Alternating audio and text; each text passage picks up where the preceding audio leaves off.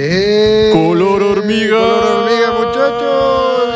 Bienvenidos. Bienvenidos, bienvenidos a este su podcast intimista y de Debraye ñoño. ñoño. eh, Muy bien. Color hormiga, este es el segundo capítulo de Color hormiga. Perfecto, lo hemos logrado, José Luis. Lo hemos Llevamos logrado. dos, de, dos de mil, güey. Esto ya, esto ya está tomando, esto ya está despegando, Nicolás. ¿eh? Exactamente, exactamente. Eh, es el segundo capítulo que tenemos ya de, de Color Hormiga. El- esta vez eh, no estará dedicado a una película como el, como el pasado, sino más bien a, a un director Exacto. y en específico a tres películas de, de este Exacto. director. Tres películas que forman una trilogía no admitida, una trilogía que le pusimos así los fans de este gran director, porque marcó una época. Muchachos, ¿qué estaban haciendo entre 1987 y 1990? Eso es 1997. perdón. Ajá, ajá. Eso es lo que vamos a discutir, esa década formativa. Diez años, tres películas que están unidas por un mismo discurso, tres películas que eh, están unidas por también por, por ahí el- el- el- el- visualmente también Exacto, por, exacto. por los efectos visuales, eh, por, Por las género. temáticas, por el género, Exacto. ¿no? Eh, Por sus ganas de reventarse la madre con la política como nunca se había hecho. Sí, por, por el género y por intentar cambiar el género también. Totalmente, ¿no? totalmente. Eh, estamos hablando de la trilogía de Paul Verhoeven. Así es. Eh, ¿Quién es Paul Verhoeven, Nicolás? Paul Verhoeven, este, tal vez es un nombre que no le suena, pero estoy seguro que ya han visto más de una de sus películas, si no es por intermitentes intervalos de Canal 5. Ujú. Este, seguramente han visto más de una película de Paul Verhoeven. Paul Verhoeven era un eh, director, bueno, es un director holandés, tiene ya más de 80 años. Verhoeven. Verhoeven, que, Verhoeven. que no sabemos muy bien cómo se pronunciaba su apellido, ¿no? Si era Así es. Verhoeven, eh, Ver, Ver- Ver-. Y descubrimos que es algo así como un suspiro, como algo muy sensual. Es como. Sí, que el Google, gracias a Google Translate nos, nos dijo que, que- que en realidad es como, como dices, como, como un suspiro ahí, como algo... Es algo raro. Verhoeven. extrañamente erótico. O todo nos parece extrañamente erótico. No, todo en Verhoeven es extrañamente Sí, erótico. sí, todo es erótico. Eso es lo que hay que decir. Verhoeven lo que hacía en Holanda cuando empezó su carrera fílmica, este, hace ya 50 años, este, empezó a hacer películas como psicodramas sexuales, que es una temática que va a seguir siempre. Todas sus películas van a tener como un componente psicológico y sexual muy fuerte. Bueno, pero así estas películas que fueron nominadas a premios Oscar como películas extranjeras, porque estaban habladas en Su segunda película ya es- Su segunda película fue nominada a los Turkish Delight. Turkish Delight de 1977. No ganó, No. pero fue nominada. Y luego tuvo otra película nominada a Mejor Película Extranjera para los Golden Globes. Y de repente este, este director que estaba mostrando como toda esta promesa en Europa, con una nueva voz que estaba hablando desde, desde Holanda, eh, decidió venirse a Hollywood. Para la sorpresa de todos, como cuando Michel Houellebecq dejó de escribir sus novelas depresivas y empezó a hacer ciencia ficción, Verhoeven, cambió totalmente el género de las películas que estaba haciendo y em- hizo una épica histórica rara con Roger Au- Hauer, este, con, el gran, con el gran Don Roger, este, que se llamó Flesh and Blood. Flesh and Blood, que fue, eh, digamos, am, su primera película, su primer acercamiento con el cine de Hollywood, Exacto. aunque en realidad es una Coproducción una ahí coproducción ahí España, Ajá, Holanda, Estados ajá. Unidos. Pero esta es su primera peli, su primer acercamiento al, al- al Ajá. cine, al cine gringo. Que está hablada en inglés, ¿no? Están Es- hablada en inglés, ¿no? Y, y a partir de aquí, esta película Está. les serviría para dar el gran salto ya al cine de Hollywood, ya de verdad, Exacto. ¿no? Y, y bueno, de eso es lo que vamos a hablar, vamos a- a hablar hoy. Y de iniciar, ustedes van a ver conforme vayamos platicando y reconozcan estos temas de, de Verhoeven, cuando, eh, cuando inicia la primera película de esta trilogía de la que les vamos a hablar, inicia toda una época, cambió totalmente la forma de hacer acción, la forma de hacer ciencia ficción y la, la forma nostálgica de, de- de recordar lo que era ver películas para toda una generación en la que nos incluimos nosotros tan rucos, José Luis. Sí, vamos a hablar hoy de esta trilogía de ciencia ficción de Paul Verhoeven, así que esto es el segundo capítulo de Color Hormiga, Nicolás Ruiz. Hermano José Luis Leguizamo. Vamos a empezar con esto y qué mejor forma de empezar que con Robocop.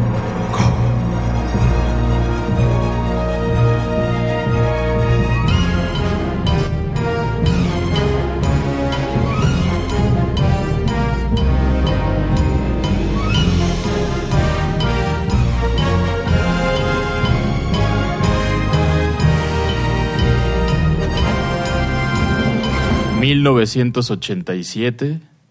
El año en donde nacieron todas las flores, José Luis. Los dos somos de ese. del Los 87, dos somos ¿verdad? del 87, este, el, el mejor año, por supuesto, que dio una fina cosecha de caballeros mexicanos, este, desde aquí hasta Temisco. Desde aquí hasta Temisco, Morelos. Ya, ya llovió, ya 30 años, 31 años ya pasaron. 31 años de que se estrenó esta película que es una maldita locura. Cuando nosotros ahorita decimos Robocop, nos parece evidente, es como, ah, ja, ja, Robocop. Claro. Cho- chotada de los 80, claro, eh, por supuesto, gran película de acción, pero bueno, ahí medio la recuerdo de Canal 5, pero no hubo como tres de Robocop, no era como una franquicia. No, no, muchachos. En ese entonces nadie esperaba que Robocop llegara con una gran patada en los testículos, patada de titanio, de, de titanio remachado. Y es una película eh, que básicamente trata sobre un Detroit distópico en el futuro controlado por pandillas de narcotraficantes en donde el crimen se está saliendo de control a tal punto en donde el gobierno está pensando en privatizar las fuerzas este, del orden, entonces la policía va a ser eh, va a estar a cargo de una empresa, que es una empresa que también hace como componentes militares y presta otra varia gama de, de servicios normalmente adjudicados al Estado.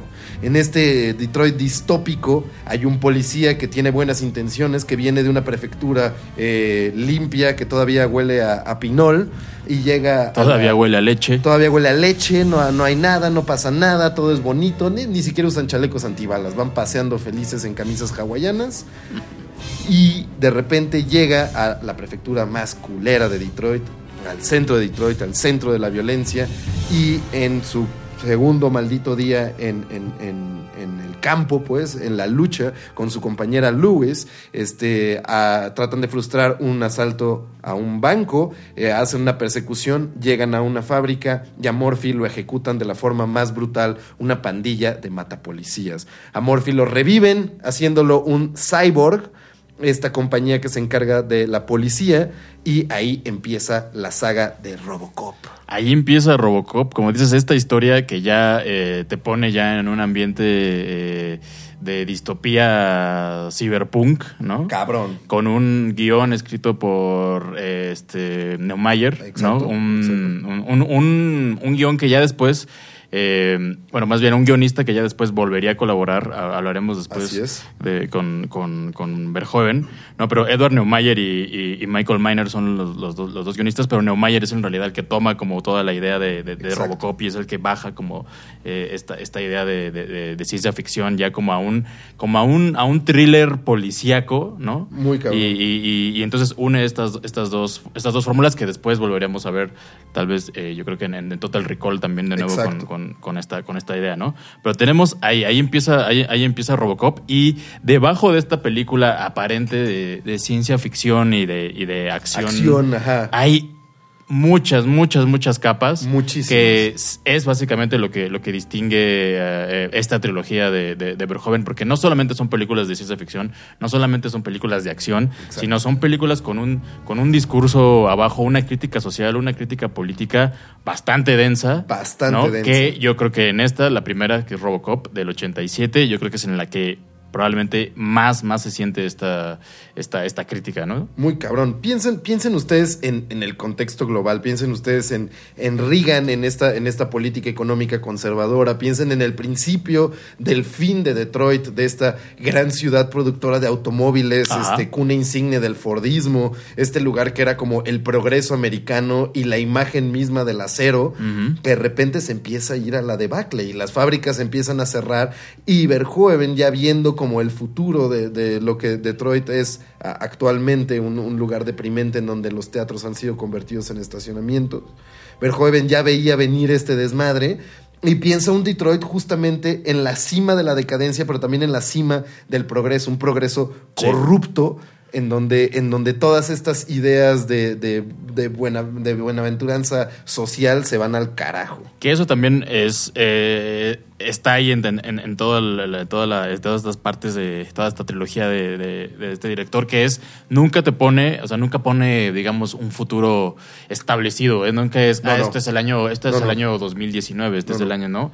Es, es un futuro incierto Así es. que se nota distante, pero que al mismo tiempo es cercano, ¿no? Tiene, como, tienes cosas que, que digo, si, si una, si un, un lugar dominado por narcotraficantes no les suena familiar No, no le en suena 2018. familiar. Exacto. Si balaceras en Acapulco no le No. suenan familiares, porque podemos empezar por ahí justamente. En el, el marco temporal de Sí. Verhoeven, que es algo importante en sus películas, siempre está dado como por un contexto de noticias. Tú, tú decías justamente que hay algo de influencia tal vez en, en el guion de, de The Dark Knight Returns de, de, Frank de Miller. Frank Miller que se acababa de estrenar, en donde el contexto dado de este como eh, ciudad gótica futura es, eh, bueno, futuro de, de- más bien de futuro alternativo o, o de presente alternativo, este, es a través de las noticias. Y aquí Robocop abre con noticias. Empieza con un, con noticiero, ¿no? Y con ese noticiero te das cuenta inmediatamente sin que te tengan que decir el año, porque el noticiero no empieza diciendo hoy, Sí. jueves 10 de agosto 2018. Así. Hola, bienvenidos al año 2050. Ah, ¿cómo están? No, este, no, un noticiero empieza dando las noticias como si fuera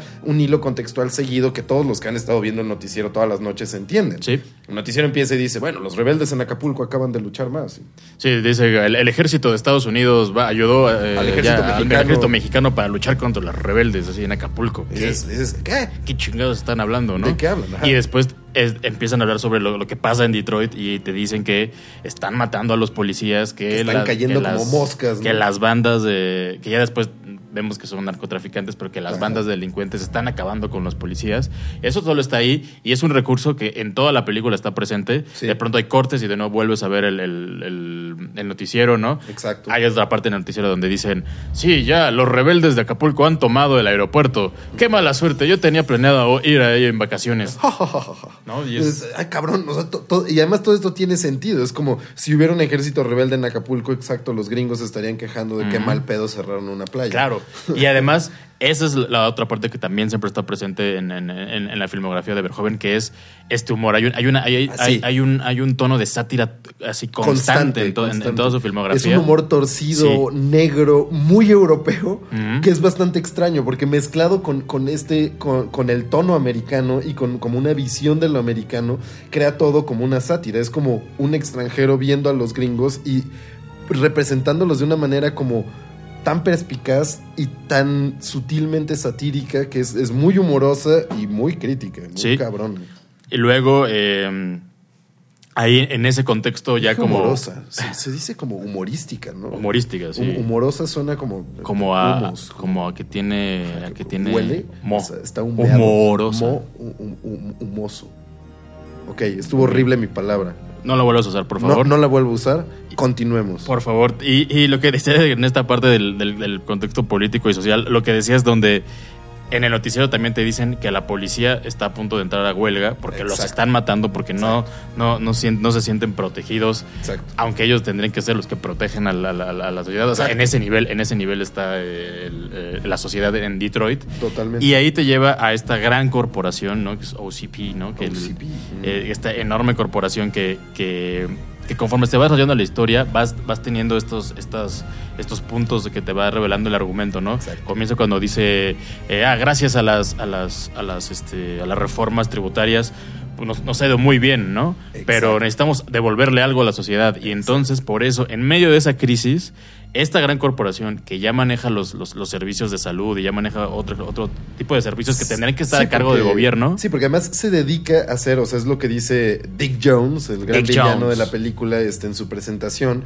Bueno, agradece las reformas tributarias que recuerdan un poco el Reaganomics y como estas, estas este, reformas muy al estilo de Trump de dar como exenciones fiscales a grandes compañías y grandes capitales para reactivar la economía.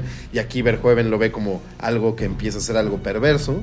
Y este Dick Jones dice, con este dinero, con esta, con esta fortuna, pequeña fortuna que hicimos, este, lo invertimos en capitales de riesgo, que son hospitales, mi- o sea, salud, militares, fuerzas de orden público.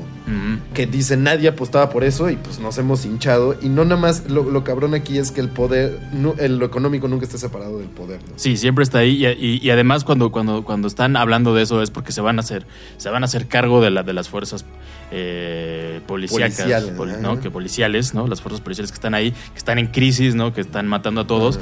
Y entonces después, ya mucho, mucho más adelante en la, en- en la trama, nos damos cuenta que los narcotraficantes están trabajando para esta empresa. Para la misma ¿no? corporación. Para la misma corporación. Entonces, ahí es donde, donde, donde se empieza a revelar ya la, la gran crítica de, de, Verhoeven, en- en- en- don- donde habla que los, eh, los narcotraficantes, que son los que están matando a los policías, están, en, eh, están aliados, coludidos con, los, con, la, con la gran corporación.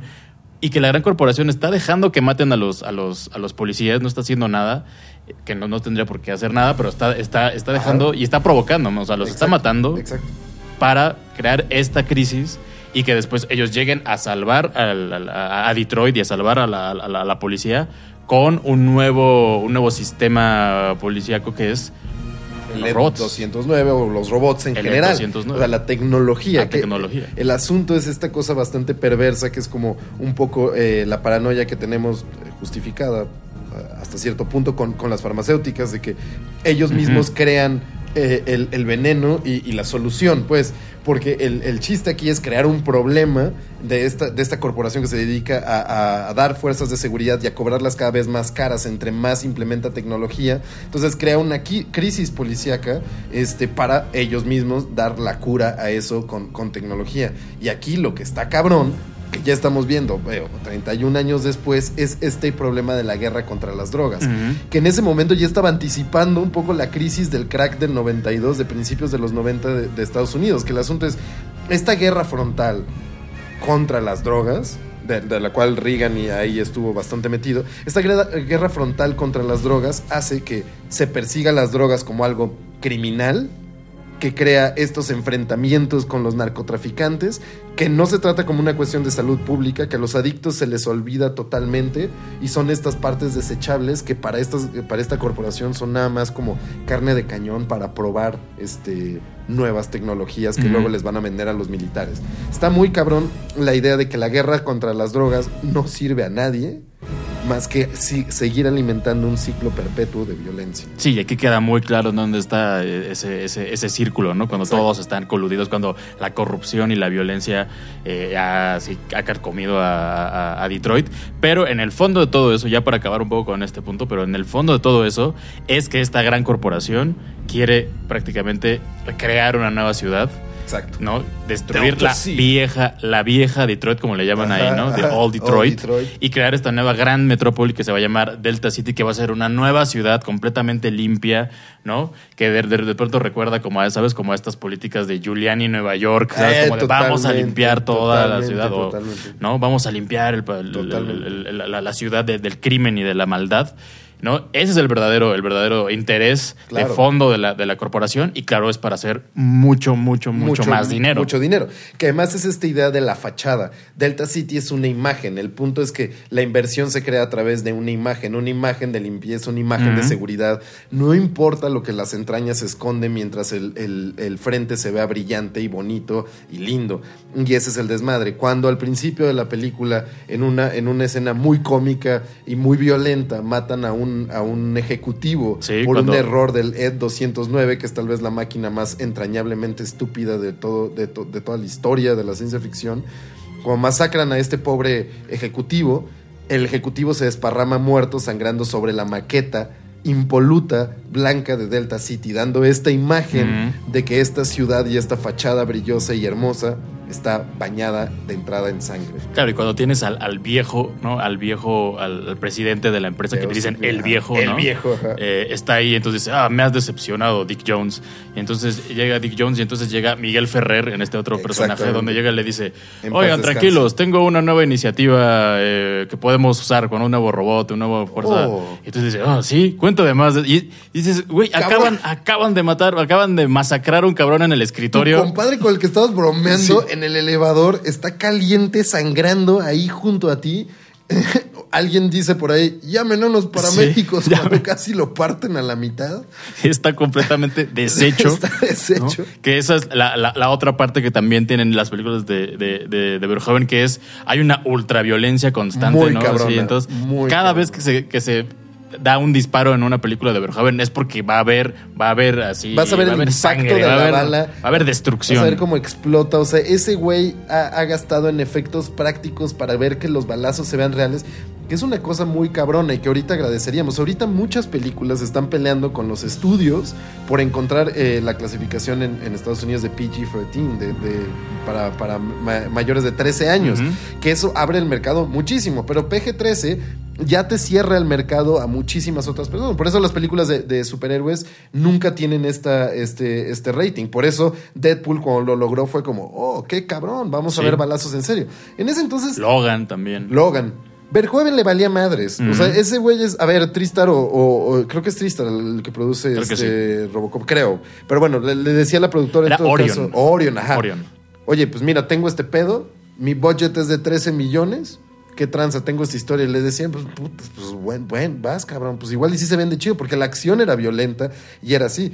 Digo, nadie pensaba que iba a ser tan violenta, al punto Sí. en donde muchísimos años después, en Canal 5, la escena de la ejecución de Murphy, ultra, ultra, ultra violenta, que es tortura y ejecución y mutilación con escopetas, fue censurada. Sí, no, no se, no, No se veía, no- se no la pasaban Que de hecho, yo Canal la primera 5. vez que vi Robocop la vi en Canal 5 y, y esa escena no estaba y después la volví a ver en un VHS y, y, pa- y pasa en la escena en donde, donde le revientan la mano a Ah, es ¿no? con una escopeta cabrón. y es brutal y Es fue como, ah, cabrón, Ay, eso- yo no recordaba eso, ¿no? Porque no lo había visto. No, no lo habías visto. ¿no? Y, y si quieres, vamos para, para avanzar, vamos a hablar del, del- del otro, la- el otro gran tema que toca Robocop, que es eh, como este dilema de qué es ser humano en realidad, qué nos hace humanos, ¿no? Y qué, qué define la, la- la humanidad, ¿no? Como dices, cuando llegan ahí y, y- y destruyen a, a, a- a Morphy, ¿no? Que, mm, que además es, eh, lo hace esta, esta banda liderada por este por, Kurt- por Kurtwood Kerwood Smith, Smith. que hace un personajazo. Personajazo. O sea,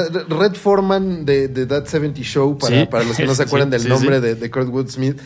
Es un brillante villano, sleazy, mierda. es un hijo de puta en la pe- película, ¿verdad? periquero, Sí. violento, hasta caricaturescamente violento, Sí. pero que le sale muy bien, o sea, muy bien. o sea, como esos grandes villanos de la acción eh, noventera que eran en serio, Sí. unas caricaturas, pero este cabrón, o sea, sí lo ves. Y que, y es- y que sí se siente justo como lo que decías, como en esta influencia de Benomayer, como de, de Frank Miller, como de los cómics, Total, como un, total. un, un villano, villano, villano, así. villano ¿no? real, Real. Malo, malo hasta el tuétano. Y, y bueno, ahí es donde ya entonces, después del fallo de, del E E209, cuando mató a uno de los, a uno de los ejecutivos, llegan y entonces toman el cuerpo de Morphy, ¿no? Destruido completamente. Y entonces cuando llega Mi- eh, eh, Miguel Ferrer y dice, oye, tal vez podemos usarlo para nuestro experimento, y se transforma en Robocop. Exacto. Que es, es la, la idea. El, el E209 era de entrada un robot, controlado con un pequeño panel, digo, ajustado, pero totalmente automatizado, puede ser un, un robot. Este, Robocop es un cyborg, es la- mitad humano, mitad máquina. Sí. Hay algo de hombre que sigue ahí. De hecho, una de las discusiones que tiene el personaje de Miguel Ferrer, el ejecutivo a cargo de- del proyecto de Robocop con los científicos, es sobre el brazo, porque una de las científicas, con un gesto de compasión, llega y dice, logramos salvarle un brazo. Sí. El brazo que no le habían volado a la mitad. Y llega Miguel Ferrer y le dice, ¿por, por qué chingados qué lo queremos, tienes? güey? ¿Por qué lo Ponle, tiene? ponle la aleación de titanio, quita- quítale el, el- el brazo. Y ya la chava nada más... Dice, pero eso va a "Pero- retrasar, no sé, me, me vale quítaselo. madre, quítale el pinche brazo. ¿Por qué queremos ese cacho humano? Entonces, hay cachos muy selectivos de lo humano. En particular, lo que nos da a entender la película es que el sistema digestivo es humano. Este sistema digestivo muy básico alimentado por Gerber. Entonces, las, de las funciones humanas le dejan ciertas formas este, de, de- de la cara, la, la vista, pero mejorada. Y básicamente el comer, digerir y cagar. Una- la- las funciones más básicas, este, idiotas y reflexivas del ser humano son las que les dejan y el resto lo reemplazan con aleaciones de titanio. Sí, básicamente solo dejan la, ca- la- la- la cara de, De de Murphy. Morphy, eh, que en realidad solo podemos ver su, su bello mentón y sus bellos labios. Su hermoso ventón No. y sus bellos labios. que es- que- ¿Se acuerdan de Calamardo guapo? Ajá. Digo, Mor- es Calamardo que guapo. Peter, Peter Weller no es un hombre guapo. No. Pero cuando le ponen el casco, su, su, su- su mentón se vuelve el mentón de Superman. Es o sea, hermoso. digo, es- de Batman. Es, Ajá, es- exacto. Es, es como, es como la- el encuentro de, de Ed Wood con, con Bela Lugosi. Después de que se muere haciendo plan 9 de- del espacio exterior, encuentra un doble de Bela Lugosi perfecto del, de- del, del mentón para arriba. Mm. Entonces, entonces lo tiene poniéndose la capa sobre la boca toda la película, porque solo los ojitos son exactamente iguales.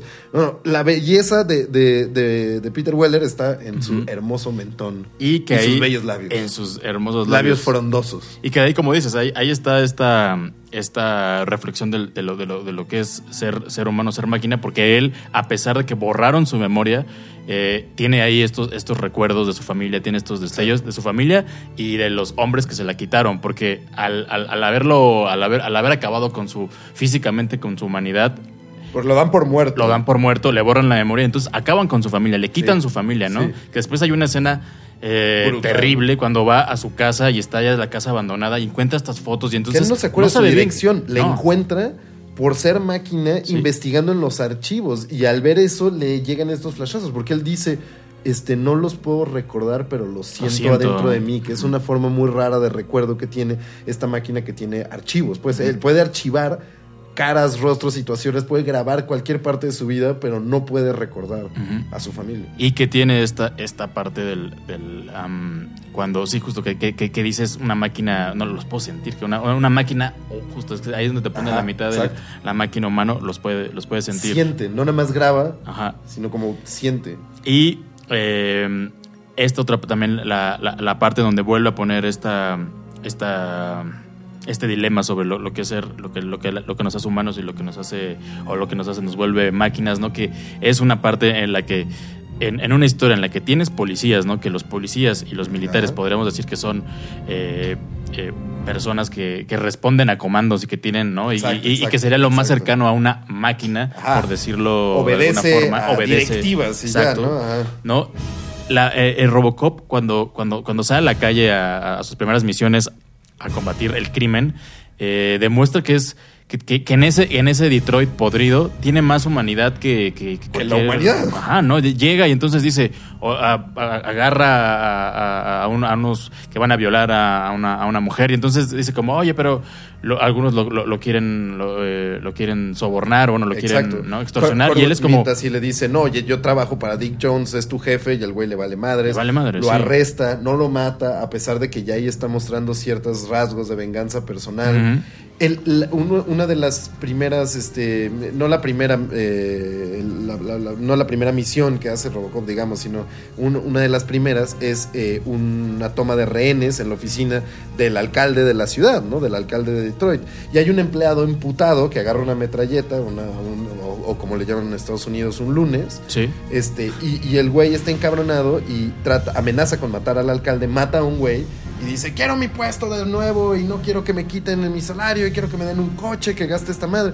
Y ahí topas la, la- la diferencia entre la frialdad de, de Robocop y la humanidad totalmente deshecha que está ahí trabajando y rogando por su futuro en una ciudad despiadada. Estos güeyes están desesperados y tienen armas, pero son unos idiotas y son violentos y son compulsivos. Y Robocop, en, eh, en vez de eso, es perfecto con los niños, da consejos, Sí. camina derecho, este, es totalmente imparcial, ¿no? Al parecer. Claro, y, su- y sus directivas de hacer cumplir la ley, Como esa sea. directiva lo hace en ese mundo tan podrido, lo vuelve un, o sea, un, un- un ente que tiene una, una visión mucho más humana de la vida que, lo, que los demás, las demás personas que están ahí y que están completamente hechas de carne, ¿no? Exacto. La, la- la otra parte que decíamos es cuando, cuando él llega a la, a la estación de policías y lleva al jefe, a Kurtwood a Smith, Smith. lleva ahí al jefe de la, de los- De la banda que había estado matando policías. Él mata policías. Todos lo ven y dicen, no, no, o sea, lo, lo ven y dicen, ya, es, es uno de nosotros, ¿no? Es, Claro. es un, es un policía. Escena, bueno, escena que sigue con los policías, los, el- los, los policías lo están persiguiendo y les dan la orden de, a ver, dispárenle, mátenlo, y lo empiezan a disparar, aunque él...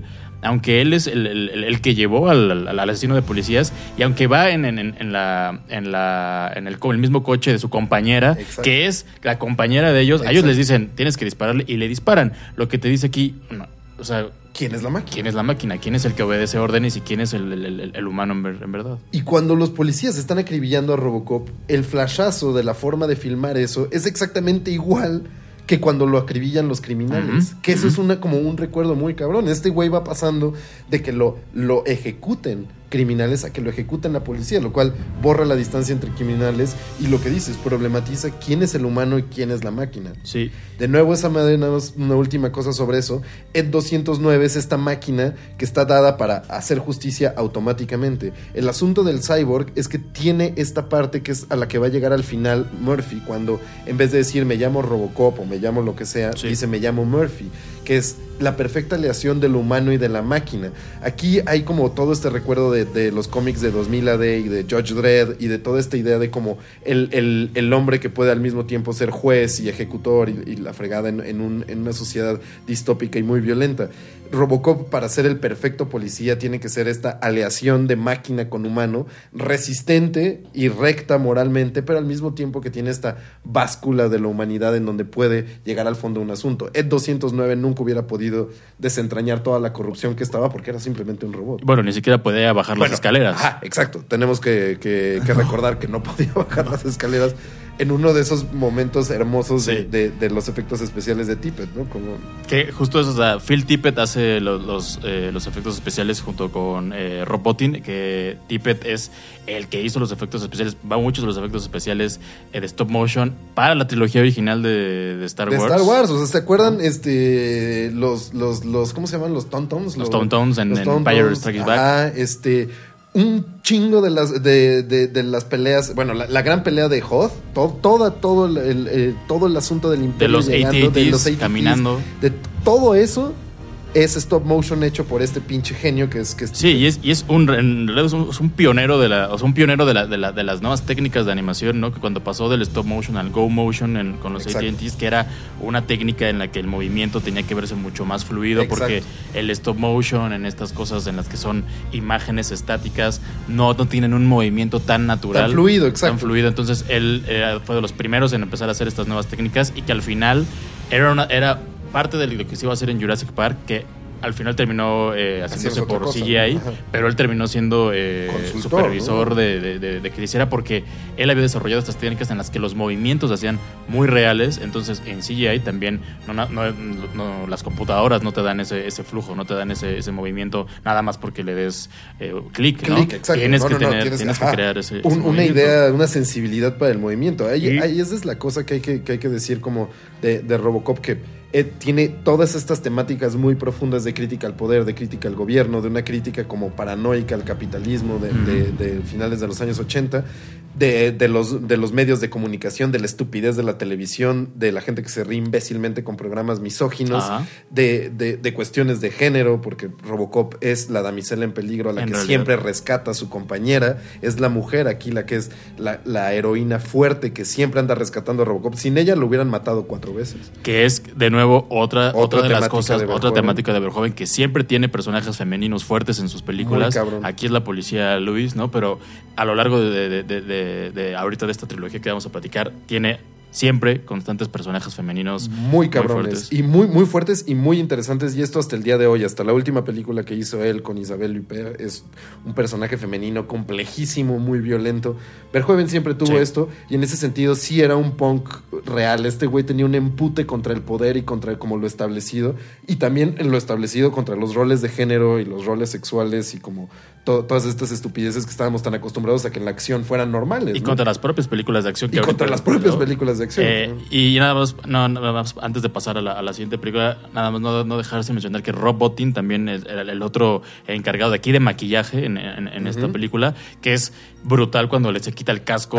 Es eh, brillante. ¿no? Eh, Bueno, y- tiene ahí cuando- la cara sobre el- la parte metálica. Y cuando este villano se cae en los desechos tóxicos que empieza a... Ya se vuelve un mutante. Ay, ayúdame. Es, es ¿No? brillante. A mí me aterraba esa parte. Yo veía eso de chamaco y decía, no mames, ¿qué le echaron? ¿Qué es esa madre?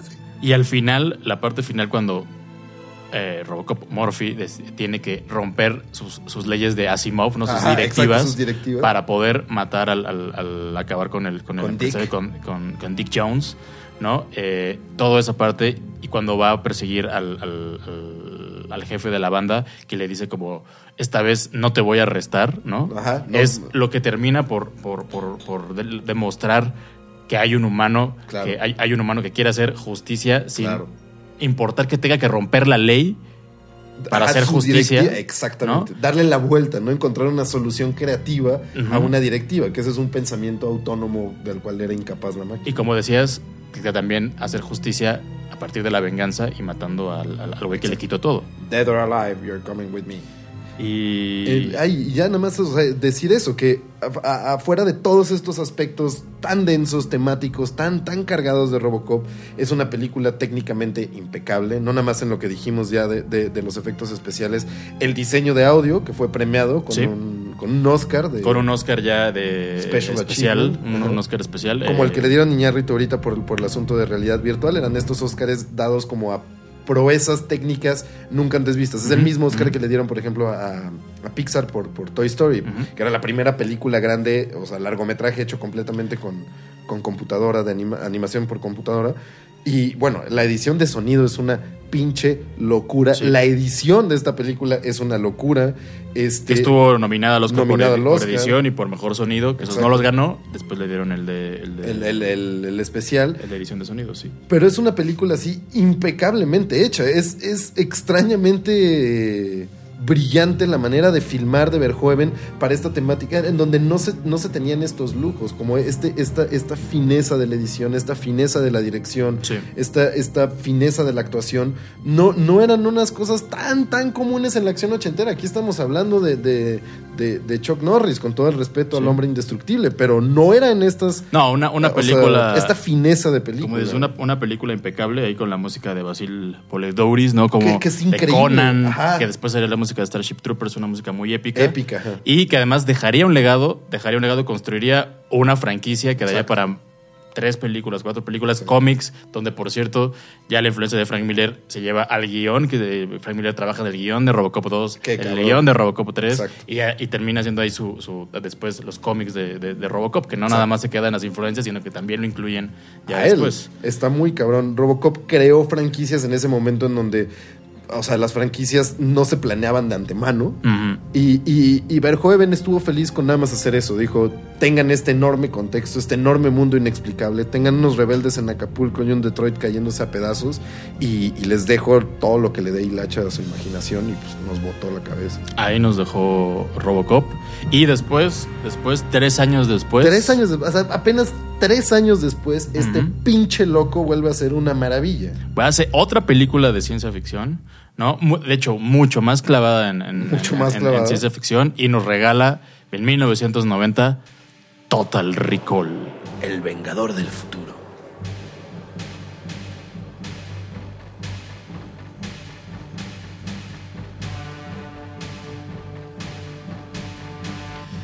El Vengador del Futuro, así se llamó en. ¿Qué, en- pinche título? fue Total Recall. mm, difícil de, difícil de traducir. Vamos a ver. Mm, a ver, tenemos a este en el futuro. Ok, es Marte. Esta se está vengando de algo. No, realmente no, pero suena chingón. Ramírez, eres un futuro. genio. Sí, suena chingón ese título, El Vengador neta, del sí, Futuro. su- Suena bien reata. Y yo me acuerdo cómo se veía eso en la portada de, de Videocentro, como con, con este simbolito extraño azul en medio, el Sí. Vengador del Futuro, la cara de Schwarzenegger. La cara de Schwarzenegger a la mitad. Marte, así decías, ay, cabrón, ¿qué es esto? Que bueno, el, título en necesito". España, Desafío Total. No, no sabía ese era el título, qué maravilla. O sea, ni siquiera le pusieron como. Al- algo mucho más Digo, críptico ahí. Recuerdo total suena bien culero, la neta. O sea, la, la- la traducción, la, la traducción, madres. La traducción literal estaba- Recuerdo Total. Recuerdo total. Sí, Vengador. Habría que pensar si, si esa película, sin ese título, es- que es un pésimo título, es una pésima traducción, pero, Pero sin, sin ese El título Vengador del Futuro. nadie lo hubiera visto, exacto. Quizás nadie lo hubiera visto, ¿no? Eh, Total Recall, Total Recall de 1990, que está basada en, un- en- en una historia corta de, de uno de los más grandes autores de ciencia ficción, We can Philip, remember- Philip K. Dick. For You Wholesale, exacto. Ajá. De, de Dick, pinche maestrazo que extrañamente no está, no está entre los tres de la ciencia ficción, la- los tres grandes, los tres padres que son este, Arthur C. Clarke, este, Asimov. Isaac Asimov y Heinlein, del cual hablaremos después. Pero para mí Pekka Dick es como el epítome del, del escritor de ciencia ficción versátil, demente y que tiene en estos cuentos una inventividad maravillosa. Él agarra, Verhoeven agarra este cuento y hace otra cosa. Sí, que, que probablemente, como dices, no está dentro de esta, es- no es mm, de estas historias de ciencia ficción clásica, es No, no. más hacia el, hacia el, hacia el, hacia el cyberpunk, más hacia la locura ya total. de, eh, de las distopías ya. De esta madre muy de pecadic, muy paranoica, Sí, muy de esta madre sí. que, puta, ¿qué es la realidad? No sé si me implantaron un sueño, muy de la época, que es muy diferente de Asimov y de Arthur C. Clarke, muy de la época de la ciencia ficción de los años 70 después de, la psicodelia y- Sí. y, y de la- y de las drogas que transforman la realidad. Estamos que hablando tiene de New el, Age, ¿no? el constante cuestionamiento a qué es real, qué le llamamos realidad. estoy viendo aquí. Y, y bueno, ahí, ahí está. eh, ya se llevaba mucho tiempo ya construyéndose esta película. El, guion ya se tenía por ahí desde hace, desde hace un, un- un buen tiempo. Eh, había pasado por ahí eh, gente como Cronenberg. Cronenberg había, había, había Eso no sabía, para, para tomar el. el- Qué cabrón, el- porque además Total Recall tiene un Sí. implemento de body horror muy, Sí. muy cabrón. Órale, qué no, había estado por ahí, eh, que Cronenberg tuvo por ahí un acercamiento un buen No rato con el, con el proyecto, pero al final no, no, no se hizo y llega, llega eh, Verhoeven y toma ya el, el, el- el guion, además, un guion, un guion escrito por Dan O'Bannon, así, Dan O'Bannon. Dan una O'Bannon. puta leyenda. él que coescribió Alien, Alien, el octavo pasajero. El, el encargado, el que iba a ser el encargado de adaptar eh, el Dunas de Frank Herbert para, para Alejandro Jodorowsky. Este, en este- ese, ese, enorme, Enorme mito de proyecto. proyecto que algún día tendremos que hacerle un programa especial Ah, tenemos para, que para. Dune. Y, y tenemos que hacer un programa especial para el Dune de Jodorowsky, más bien enfocándonos en todo lo que permitió hacer después, o sea, en todas las cosas que salieron después. La la mezcla de Giger y de Dan O'Bannon para Alien, por ejemplo, salió de ahí, ¿no? Sí. Pero Dan O'Bannon es, es- es un, un- un personaje esencial, este, que, que- que en Alien hizo una cosa impresionante y que aquí adapta un cuento de, de, de Pekka Dick que... Que también tenía un título, por cierto, ahí problemático Ah, en problemático, español. exacto. ¿Qué- ¿Cómo eran así? El, Eh, el correcto sería... El correcto sería. Bueno, no, pero era. Podemos recordarlo. eh, al por mayor. Podemos Ajá, recordarlo podemos, por- podemos recordarlo por usted al por mayor. Ajá, ajá. Ese es el título correcto. Ahora suena bien culero. Suena horrible. El título que suena mejor es podemos recordarlo todo, Todo por, por usted. usted. Esa es, esa, ahí suena mejor. Bueno. Pero tiene esta cosa de, de la venta, pues, pues, de la venta del recuerdo y de la venta a granel de recuerdos.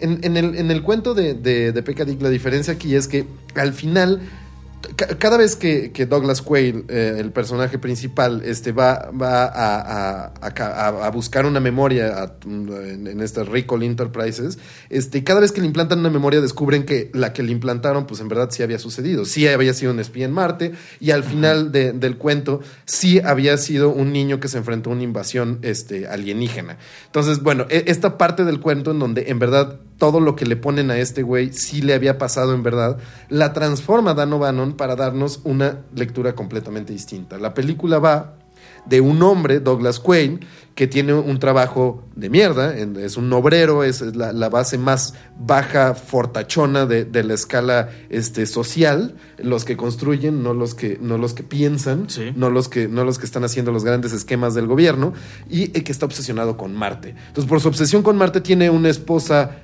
hermosa, tiene un trabajo fijo, tiene un departamento con, con pantallas, yo no sé por qué se queja tanto, si es Sharon Stone en 1990. Que es un poco raro también que sea un obrero, un, Co- un- un- ajá. un obrero de, de construcción, Ajá. porque está martillando Ajá. todo el día Ajá. y que tenga esa casa. Tiene esa casa y es medio raro. Era eh. un poco, un poco tonto también Eh, ahí. un poco tonto el personaje, tonto. es un poco idiota, un poco obtuso, musculoso, ¿no? A eso se dedica, a poncharse.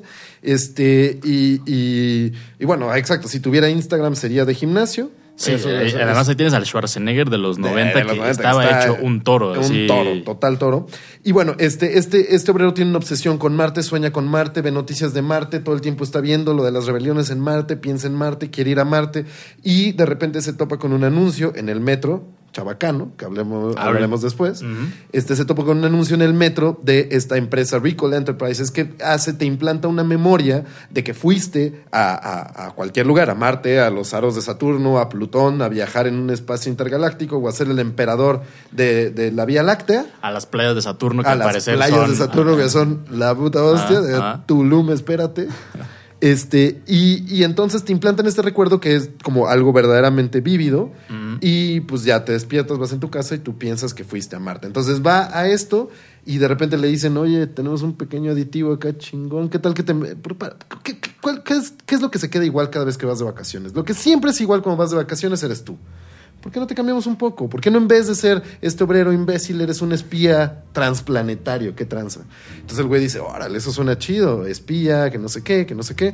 Y eh, le meten esta eh, ficción de, de- de que era un espía en la memoria, algo sale mal. Le meten a, una, a una morena. Él ve una morena de fuego ahí con Que la que ya siempre- había soñado antes, que recuerdo, tenía sueños sí. recurrentes con ella, incluso su esposa está celosa de ese recuerdo.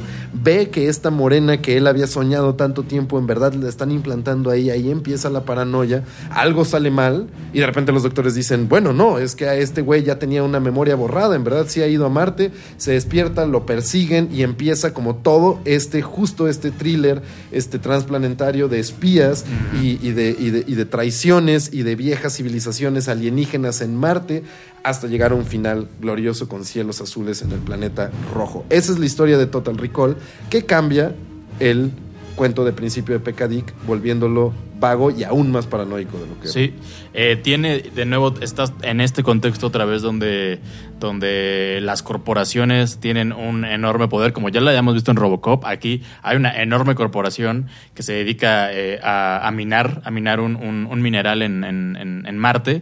Tiene el poder no solamente de, de- de la industria ¿no? que, está, que está generando ahí en, en- en Marte, sino también tiene el poder del oxígeno que se respira en Marte, ¿no? Entonces, de nuevo tienes otra vez esta, esta enorme corporación ahí, este nuevo, esta relación del poder, ¿no? Ahí. Muy cabrona. Y, y- y que también, de alguna forma, controla gran parte de, de cosas en, en la Tierra. No sabemos hasta qué punto, porque la parte ahí terrestre queda un poco... Sí, como olvidada, ¿no? Como, como secundaria. Ahí es bastante raro porque además te das cuenta que Marte no es esta madre de luz. O sea, dices, ¿por qué chingados este obrero tiene tanta obsesión con Marte? En verdad, la obsesión con Marte no es algo muy saludable. En la Tierra tal vez todo es gris, todo es plano.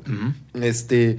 Pero Marte es claustrofóbico y culero, no es Sí. como un lugar de lujo. O sea, claro, digo, es una cosa muy impresionante ir a esa colonia, pero en verdad es una cosa también de obreros. Y lo que se entiende ahí, y por eso Total Recall es como un antecedente de Moon de, de Duncan Jones, lo que se entiende más o menos es que lo que se extrae es como un bien energético. Sí. Hay algo, esta empresa tiene algo de que el triberium o un, Triberium, como- sí, una madre así se llama. pues, es como una cosa que sirve como energía en la Tierra y que se importa y que produce muchísimo, muchísimo, muchísimo dinero, al punto en donde esta corpora- corporación, mientras siga mandando Triberio, a la Tierra le vale Le vale madres madre lo que haga en, Marte. Y entonces estos güeyes llegan y pues ya están cobrando el oxígeno. Que básicamente es Qué como también que como de pronto los gobiernos se hacen, se hacen bien pendejos en, en, en la tierra, ¿no? A huevo. Cuando tienes una gran mina en África donde sacan diamantes, eh, hagan No, lo que no, quieran pero- mientras. O componentes para tu iPhone. Exacto, pantallas, cristales para la pantalla. Eh, pero bueno, sí, este, tienes, tienes esta, esta gran eh, mina ahí, esta gran colonia ahí, que básicamente lo que te, lo que te dicen es, es una colonia que ha crecido a base de trabajadores. Exacto. Y como es una, una, una cosa ahí tan, eh, pues básicamente donde solo se va a trabajar, se ha convertido ahí en una, en, en- en una cosa sórdida donde solo hay apuestas, solo hay prostíbulos, ¿no? ajá. Eh, y donde todo es eh, Sórdido, túneles. naranja, ¿no? Ajá. ¿no? Están haciendo túneles todo el tiempo, ¿no? claustrofóbico, Los- encerrado. Se siente como muy chico, pero Ajá. muy grande. Es algo muy culero. O sea. Marte es feo, ¿no? Marte, Marte, Marte es culero. Y entonces, ya de pronto, cuando él, él, el personaje de Arnold, de Arnold Schwarzenegger descubre que, que- hay una conspiración. que hay algo ahí atrás que no sabe bien, que, porque no entiende, ¿no? No entiende bien qué está, qué está pasando. Y entonces eh, ya descubre que también que su esposa está, que es, es parte del que Sharon Stone, una Sharon Stone, que debe ser su primera gran película Sí, en, en- sí, sí, en- sí. en Hollywood. Después va a ser la mítica eh, Basic Instinct, ¿no? con Verhoeven. Con Verhoeven otra vez. Que aquí se ve así, es espectacular, Espectacular. Sharon, Sharon Stone, ¿no? Y descubre que también su esposa está en este complot, ¿no? Para. eh, Transplanetario. para- en este complot que no entiende muy bien por qué, porque también cuando te dicen ahí. No lo quieren muerto, lo quieren, o sea, Lo quieren vivo. Lo quieren vivo, ¿no? Dices, ¿por, por qué no entiendes muy bien qué pedo? No sabes qué tranza. Al final es un complot así bastante, bastante inteligente por parte de, de esta corporación para encontrar a los rebeldes. ¿Qué, qué, qué- quiénes son estos rebeldes? Estos rebeldes nacen eh, en Marte de una, de una sospecha y de una injusticia. La injusticia es que los constructores de, estos, de, de- de estas colonias en Marte son tan culeros y quieren ahorrar tanto varo que ponen un domo que no filtra la radiación. Entonces los obreros que van ahí a chambear están expuestos a una cantidad de mierda horrible y entonces empiezan a mutar. Sí. Empiezan a mutar de una forma rara, les venden el oxígeno, los traen a, a- a pan y riata con falta de levadura Y, y entonces, pues, se están rebelando contra este control férreo de la, de la corporación. Sí, es, es, es, es una revolución Ajá. ahí, digamos, eh, proletaria. Proletaria, ¿no? exacto, Como sí. los, trabajadores están viviendo en condiciones terribles, ¿no? Donde solamente los que únicos están beneficiando son los grandes empresarios, Claro. ¿no? De, de, de, de esa, esa corporación. Y a la entonces... tierra le vale madre. Y debajo de eso está un elemento de ciencia ficción que hay algo escondido ahí, hay algo escondido Exacto. debajo de Marte que no sospecha, sabemos ¿no? bien qué hay. Se di- dicen que hay, mencionan a los aliens que no sabemos qué tienen que ver Una los aliens. pirámide. Una pirámide. Porque dicen, esa montaña no es una montaña, sino una pirámide, es una construcción. Hay un rumor de que hay un artefacto alienígena que puede causar algo, que de alguna forma le da- a, la, a la corporación le da miedo. O sea, le da miedo que se descubra este artefacto. Entonces, la banda que está haciendo esta rebelión dice, bueno, por algo ha de estar escondiendo. Tal vez esta madre sea la clave para sacarnos de la mierda. ¿Qué es esta cosa? No sabemos. Entonces, todos buscan a Quaid. Porque Quaid es el doble agente que sabe toda, todo el pedo, pero Sí. no sabe nada porque le borraron la memoria. Exacto, está ahí, está él, él metido ahí y en un inicio piensas que él es parte de los rebeldes y que lo, que lo, que lo tomaron los, lo- esta corporación y que entonces le lavó el cerebro y lo dejó ahí, pero no sabes muy bien por qué lo tienen, por qué lo tienen vivo, ¿no? ¿Por ¿Por qué no, lo, por qué no lo mataron? Si era un rebelde, era un terrorista como ellos. Exacto. Además, están ahí todas las, las noticias todo el tiempo de nuevo diciendo que los terroristas no acaban de Ay, atacar. Estos detalles de, de comedia de Verjoven, al principio en las noticias llegan y se ve cómo están reprimiendo una, una, una, un levantamiento, pero así con un uso de fuerza excesivo. O sea, están- a la banda que está en el piso la doble ejecutan así y todo lo pasan en pantalla y la narradora de las noticias dice, con el uso mínimo de la fuerza se reprimió esta... Y dices, ¿qué pedo? O sea, estás viendo cómo los masacran y ese es el tipo de humor Sí, y, y de oscuro, crítica, y ajá, y de crítica a los medios de, de Verjoven. Y cuando están viendo las noticias que está, está en la casa de Arnold Schwarzenegger, ¿no? Después de, después de tomarse una malteada. Ah, Eh, y entonces está esa, y llega, y llega Sharon Stone y le dice como de, ah, ya tú siempre pensando en Marte, voy a apagar la tele, y apaga la tele, y donde están pasando cómo están ejecutando a personas, la quita y de pronto hay un lago, un lago Un prístino. lago plácido, ¿no? así con unas montañas, así como... Y- No, que son esos detalles así que tiene... y pajaritos. que tiene- pajaritos, que tiene Verhoeven, así de, güey, que acabas de quitar eso para poner, a- a- para poner Yellowstone o no- Exacto, no sé qué está ahí en tu Que además es pantalla. una pantalla, que eso es algo muy chingón. Por ejemplo, que, que hay muy, muy pocas tomas en, en Total Recall en donde se ve el cielo. Y en general no se ve el cielo, sino anuncios espectaculares en la glorieta de insurgentes. Que Sí. ahorita vamos a platicar de eso. Pero en verdad toda la película es profundamente claustrofóbica. Siempre pasa en interiores, siempre muy cerrado. Y hay una sensación de que todos están adentro de una ratonera. Que eso es un poco el futuro que está diciendo Verhoeven. De cualquier manera estés en donde estés este, sea trabajando aquí en la Tierra con estados establecidos o sea trabajando en un planeta ya totalmente tomado por una corporación, el, el trabajador de piso va a ser eh, un- una persona aniquilada, así totalmente suprimida sin ningún punto, sin ningún, sin ningún punto en la vida. O sea, de repente este güey dice, quiero ser alguien. Y Sharon Stone le responde, bueno, pero ya eres alguien, eres el hombre que amo. Y él obviamente no va a hacer eso porque no es suicida, pero no, no le dice, bueno, eso no me basta. O sea, yo necesito algo más. Son gente drenada, vacía, que en el cuento de, de Pekka Dick lo dice así. Quaid veía por la ventana a la gente pasar y decía, en poco tiempo me tengo que unir a, a la puta marabunta. O sea, no soy nada. Sí. Que esa- es- eso, eso está eh, muy, muy claro en la primera parte y es muy chingón, como dices, como esta parte en la que él no se siente. Para empezar, él siente que está hecho para algo más, Ajá. ¿no? No sabe muy bien qué es. Que no ha crecido además, toda esa musculatura por Ah, nada. Exacto, que además tiene también de nuevo otra vez este, este humor raro de Verhoeven cuando está martillando en ese lugar y el güey es- o sea, está martillando y está mamadísimo, o sea, es Arnold Schwarzenegger, o sea, es Ah, músculo sobre músculo y el güey que tiene al lado a su compañero obrero es un gordito pelón que está, que está también ahí martillando y, que- es como, güey, que o sea, ¿qué no te das cuenta que tú estás en, o sea, que, En o, eres, liga, güey. o eres Mr. Mundo o eres un levantador olímpico de pesas, pero no eres un pinche no eres obrero. ese obrero, ajá, exacto. Y son estos, est- est- estos, estos detalles. Y como decías ahorita, eh, uno, de los, uno de los datos también muy chingones de esta película es que se grabó buena parte en México. Sí. Se grabó en los estudios Churubusco. Así es. eh, que, que Que esos digo, son los sets interiores los sets. de Marte que son muy, muy, muy chingones. Y que dices todos como esta, esta cosa Oscuro, polvoso, rojo. metálico, rojo, ¿no? Y tiene estas escenas espectaculares en los exteriores, bueno, en, en- en el metro y en la glorieta de insurgentes. En la glorieta de insurgentes hay un momento, la oficina de Ricol está en las- la- el, edificio del Infonavit que hizo Teodoro González de León, que está por allá en, en- en Insurgentes Sur. Este, bueno, por ahí por la, la colonia, eh, Insurgentes Inn o Guadalupe Inn, eso, la Guadalupe Inn. Este, y es esta, esta entrada como enorme, no sé si han visto el Colmex, que son como estas fachadas de piedra, como cincelada, enormes, muy frías. Y esa entrada, el, la entrada Ricol, es, es, la entrada del Infonavit. Que es todo, toda, esta, todo, toda la, la, referencia arquitectónica de, Total Recall, es como, esta, claro, como estos grandes... Este, estos, geométricas. geométricas. Así brutalistas, ¿no? De arquitectura brutalista, con grandes bloques de, de, concreto, ¿no? Todo es así. Y tienes la escena cuando va, que además tienes estos cortes cuando va entrando al metro y de pronto lo, la empiezas a ver y dices, estos anuncios se me hacen conocidos, ¿no? Estas escaleras son muy conocidas. Grabaron parte en, en Chabacano, en Metro Chabacano y en Universidad. Entonces cambiaron todos los letreros que, con la señalización en español, lo pusieron en inglés, pusieron a muchos extras güeros. Sí. Para que, para, que, balancearan. Aún así, cuando se, algunos si fijan en el, hay, hay, mucho bigote, hay más bigote, de lo normal de los extras este, gringos. Mucho bigote, unos cuantos morenos filtrados por ahí. Y entonces pintaron, o bueno, los, los pintaron o, le pusieron algo encima, pero los, los, carros de los, este, vagones del, del, metro son grises. Son grises, pero es son grises, exactamente. Si se fijan en los vagones, son además está cabrón, porque pues fue hace, fue hace 20 años, bueno, casi 30 años, siguen siendo los mismos. y siguen siendo exactamente los mismos. Era la época, más o menos, cuando Carlos Salinas de Gortari también este, estrenó los famosos Pacers, los peches, los peceros, y dijo, no, pues estas madres van a durar 5 años, pero no contaba con el ingenio mexicano del parche con soldador y que esas madres 30 años después iban a seguir andando como pequeñas máquinas mortales que son.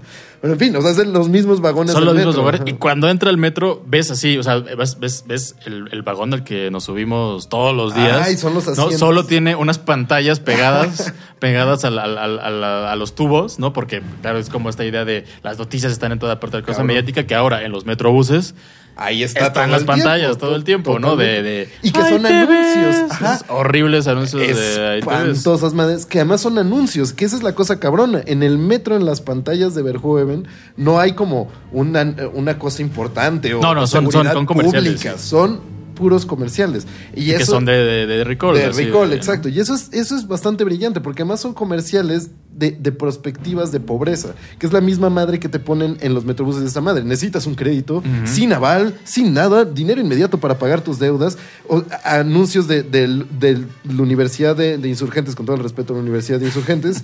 Perdón, no es cierto, no hay respeto. A la, a la HH. A la HH, Universidad de Insurgentes, pero son, son anuncios que están hablando hacia, hacia cierta idea de como desesperación monetaria o de idea de como ascensión social y esta cabronés muy densa del, del, metro que te está, sesgando al tipo de banda que es, que ese es básicamente el punto de cualquier comercial. Y que es también lo que eh, está en, Robocop. Y en Robocop también está cuando están los ah, comerciales de, este gran coche enorme, así de. Exacto. Sí, este que era 6000 UX, no me acuerdo el, modelo. 6000, ajá. Que es también los comerciales los aspiracionales, aspiracionales un coche y ser, un, hombre de verdad con esta gran lata. a tu familia que es la destrucción nuclear nuclear.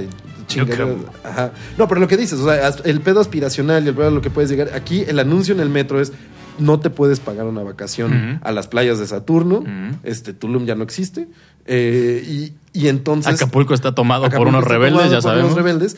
Lo que puedes hacer es recordar esa madre. Que en el cuento de Philip K. Dick, el punto que está haciendo, y por eso es tan pinche revolucionario, piensen ustedes, cuando van de viaje ahorita, en esta época de mente de las selfies y de tomar fotos, el recuerdo de tu viaje es un recuerdo este, dado por madres este, factuales, pues. o sea, tienes la prueba, las evidencias físicas de que fuiste esa madre. Y las fotos este, particularizan esta cosa. Cuando tu memoria se borra y eso te queda esa madre y decir, bueno, yo ya pisé ahí. No es tanto el haber ido, eh, no es tanto el ir, sino el haber ido.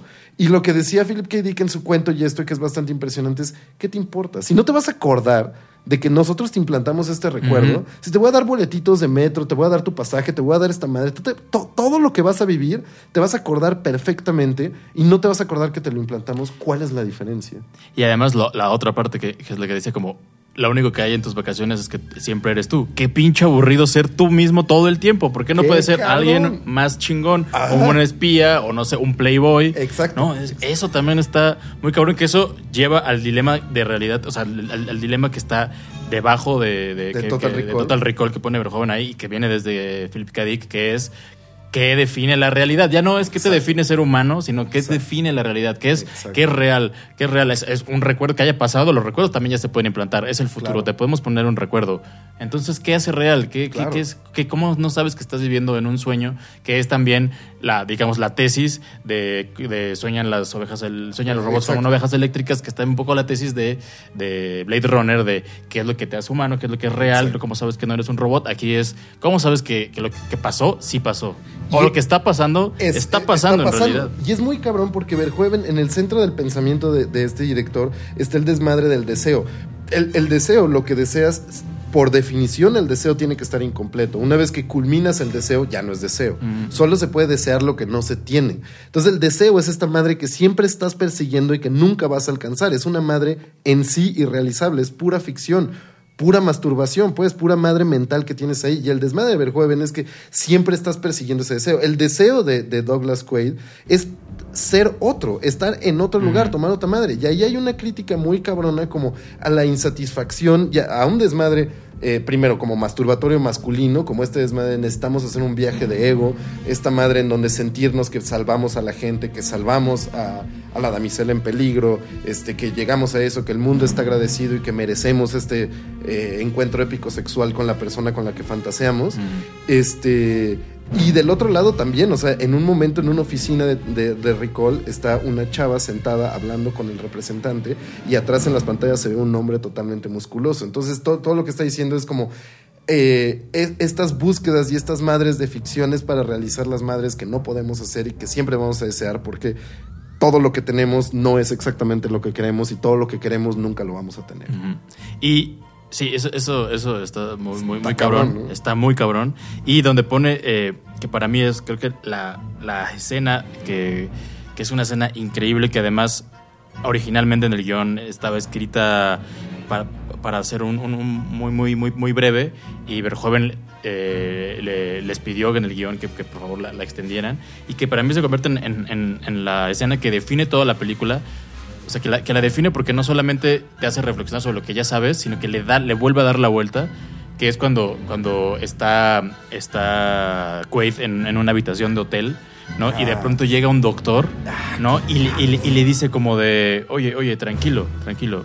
Yo vengo aquí para, que, para ayudarte porque tú en realidad nunca despertaste del, del- del- del sueño. Tú crees que sí, pero cuando fuiste a, a- a Recall empezó tu sueño y todo esto que has vivido de que te despertaste, que descubriste que eras un espía, es en realidad el mismo sueño en el que te, en, en el que te metimos, el mismo recuerdo en el que, en el que estás viviendo.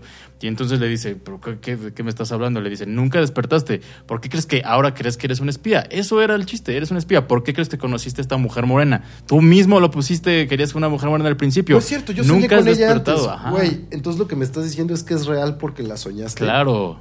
¡Wow! ¿Qué pedo con la respuesta? Está muy cabrón. Y luego llega la esposa, llega Sharon Stone a decirle, oye, Mi amor, soy me trajeron aquí. psíquica. Me trajeron para- aquí para, para sacarte porque esto se está poniendo, se está poniendo raro. y ¿Que no vengo te para recuerda algo? Así, Christopher Nolan con el, el dilema Claro. de esposa y esposo buscándose en los sueños. que ahí, está, Inception, ahí, está, ahí, ahí está Y curiosamente, el doctor le dice: un símbolo para tu despertar es una pastilla Toma roja. esta píldora roja. ¿A qué te recuerda Ahí también? está Matrix. Ahí está Matrix. vez, ahí está Matrix, es- es- despertar para, el- el- para volver a la realidad.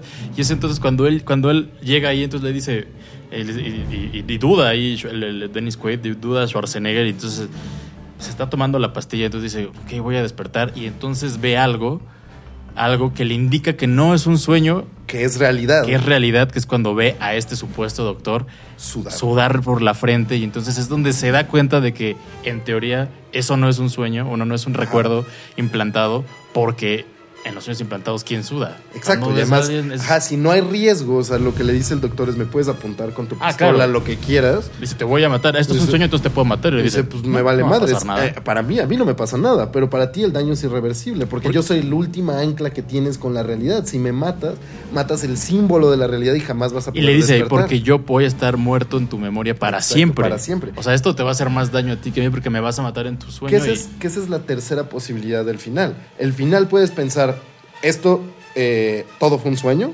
y, y Quaid va, va, a despertar, bueno, va a estar en un taxi hacia su casa y pues va a regresar a su vida normal, habiendo soñado como toda esta madre y teniendo esta madre y no sé cómo va a ser su relación con su esposa a partir de eso. La segunda, esto no es un sueño, en verdad como en el cuento de Kadik, eh, despertó algo en él y esta aventura fue absolutamente real y una enorme coincidencia extrañísima. Y tercero, se piró adentro de la máquina por tal era su, apropiación y su deseo, mató a la única persona que podía rescatarlo de esa madre y se quedó, para siempre viendo cielos azules en Marte totalmente pirado. Sí, que eso está, o sea, el, final donde, donde dice como de, ah, por fin estamos y el cielo azul en Marte, sí, que viene y dice, oye, todo esto tan hermoso no será otro sueño y ya solo se ríe y le dice, ah, dame un beso. Bésame, entonces bésame antes de que despiertes. Eso es brillante y además está muy cabrón porque era lo, que te platicaba el otro día eh, para ir como acabando con, Total Recall, que es esta idea el, deseo masturbatorio masculino de las películas de acción de esa época, que era el desmadre de un, una persona anodina, como somos todos nosotros, el esquema del héroe inesperado, que va desde Harry Potter hasta Luke Skywalker, hacia, hasta cualquiera de estos vatos, es un héroe inesperado, y también es este esquema del, del, del, espía enterrado, que es mucho cualquier película de Steven Seagal, básicamente. Soy un hombre normal, soy un cocinero en un buque, pero tengo un pasado de que soy un Navy SEAL bien verga, nadie se acuerda de eso, pero cuando llega y la mierda toca el ventilador, yo aviento cuchillos como ninja. es, es, soy, soy el hombre escondido, como el héroe escondido, el, el, hombre anodino ahí atrás, que de repente se enfrenta a una aventura extraordinaria que lo hace pasar entre mujeres peleando por su deseo, está como su esposa peleando con su fantasía por, por él, este, prostitutas con tres senos, una posibilidad enorme de como de, de, de de gente que lo desea todo el tiempo y que lo quiere, y este hombre que acaba salvando un planeta entero y que termina con la chica, este, con el objeto de deseo, mientras el horizonte se tiñe de azul y, y, todo se ve maravilloso como en un western cuando se van cabalgando hacia, hacia la puesta de sol. Todo este esquema es el esquema de las películas de acción que se repiten una y otra vez durante los 90. Y que este güey está poniendo como, ¿qué estás viendo acá? Esta no es una proyección del deseo de Quaid, es una proyección del deseo de todos ustedes, cabrones, que están viendo esta película. Ustedes quieren que este esquema sea siempre el mismo porque ustedes son el mismo cabrón frustrado que soñaría con salvar a Marte. y eso es brutal, cabrón. O sea, te lo está tirando en la cara. Sí, lo, que decíamos, usa, usa el, género, usa el género de la, de la acción para hacer una reflexión en sí mismo, o sea, para doblarse sobre sí mismo y reflexionar sobre si las películas de acción, si es lo que queremos ver a Schwarzenegger, el héroe clásico de acción, si quieres ver a Schwarzenegger llegar, eh, tener una misión y, romper madres y llegar y llevarse a la a, a, su a su a su a Doña Conchita. A Doña, Conchita, llevarse a su a su a su amor platónico, amor platónico. ¿no? Y acabar ahí todos bien, todos felices, si es lo que tú quieres ver, porque es, una película de acción. Nada más para acabar, que no, de nuevo está eh, Rob Bottin en los efectos, en los efectos especiales, que es impresionante, ¿no? Vuelvan, a ver así Total Recall. En serio, vean ahorita. Los efectos visuales son una cosa. Sí, espectacular. Así, desde que se saca, desde que se saca el, el sensor, el, GPS de la, de la nariz, que se lo saca ahí, que ya es un molde de, de, su, cara. que se empieza a ver así, todo, todo, todo raro. Arcilloso. Cuando, se, cuando se eh, salen en. Eh, cuando rompen las ventanas y se empiezan a ahogar, cómo se empiizan a, hinchar. A, hinchar, los, ojos se empiezan a salir. Es tremendo. Es tremendo. Y claro que todo eso nos recuerda a The Thing. Totalmente. Que todos sus efectos especiales recuerdan a The Thing.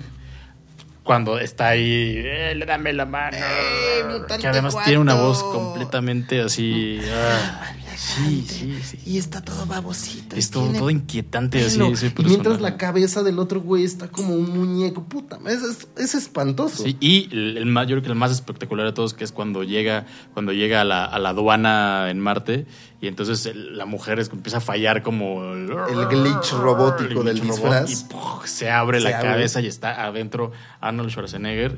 Que además los dos son, son efectos prácticos. O sea, no, o sea, ese Arnold no es Arnold, sino es un un, muñeco de, Arnold Schwarzenegger también es. Ah, que también se ve muy cabrón, como brutal. Vacío. Y de nuevo tenemos a las figuras femeninas ahí, los personajes femeninos fuertes. Sharon Stone es, una espía, ¿no? Muy cabrona, rompe madres, que además tiene, tiene total control sobre su cuerpo. O sea, eh, utiliza, es como esta, esta idea también como de, de la espía, pero que tiene este, a- a- o sea, controla con, con el deseo masculino frustrado y esto a, a todos los güeyes que lo rodean. Ella tiene a su pareja, que es otro de los matones ahí, y al mismo tiempo puede hacer su chamba que implica tener como relaciones sexuales con otras personas. Sí, que es el, el- gran Michael Ironside ahí, el, el papel de Richter, que después lo, lo veremos en, en En Starship Starship Troopers. Y también está... eh, Del que era Dick Jones, este, ¿cómo, cómo se llama? Es de ah, nuevo sí, el villano, el villano sí, repite. también, de nuevo, de nuevo el, el- el- el- el villano de- corporativo es el mismo, que es güey. el mismo.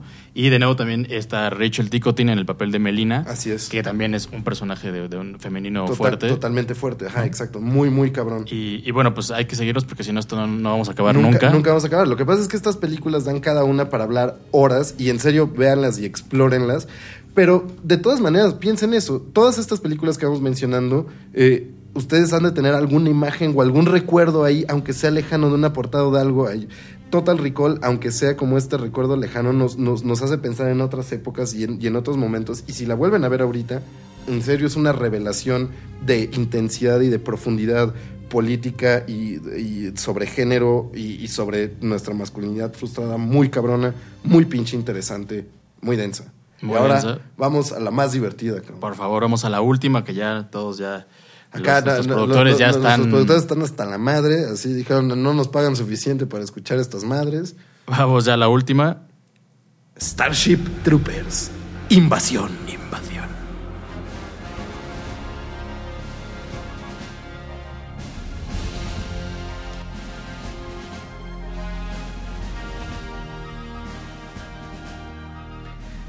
Siete años pasaron entre Total Recall y Starship Troopers. Esta película es de 1997. Llega después de que Verhoeven explorara tratar de hacer sus psicodramas sexuales en Estados Unidos, en Hollywood, con resultados desiguales. Primero con Basic Instincts y luego con Showgirls, una película que salió al mismo tiempo que Striptease de Demi Moore y que fue muy poco reconocida.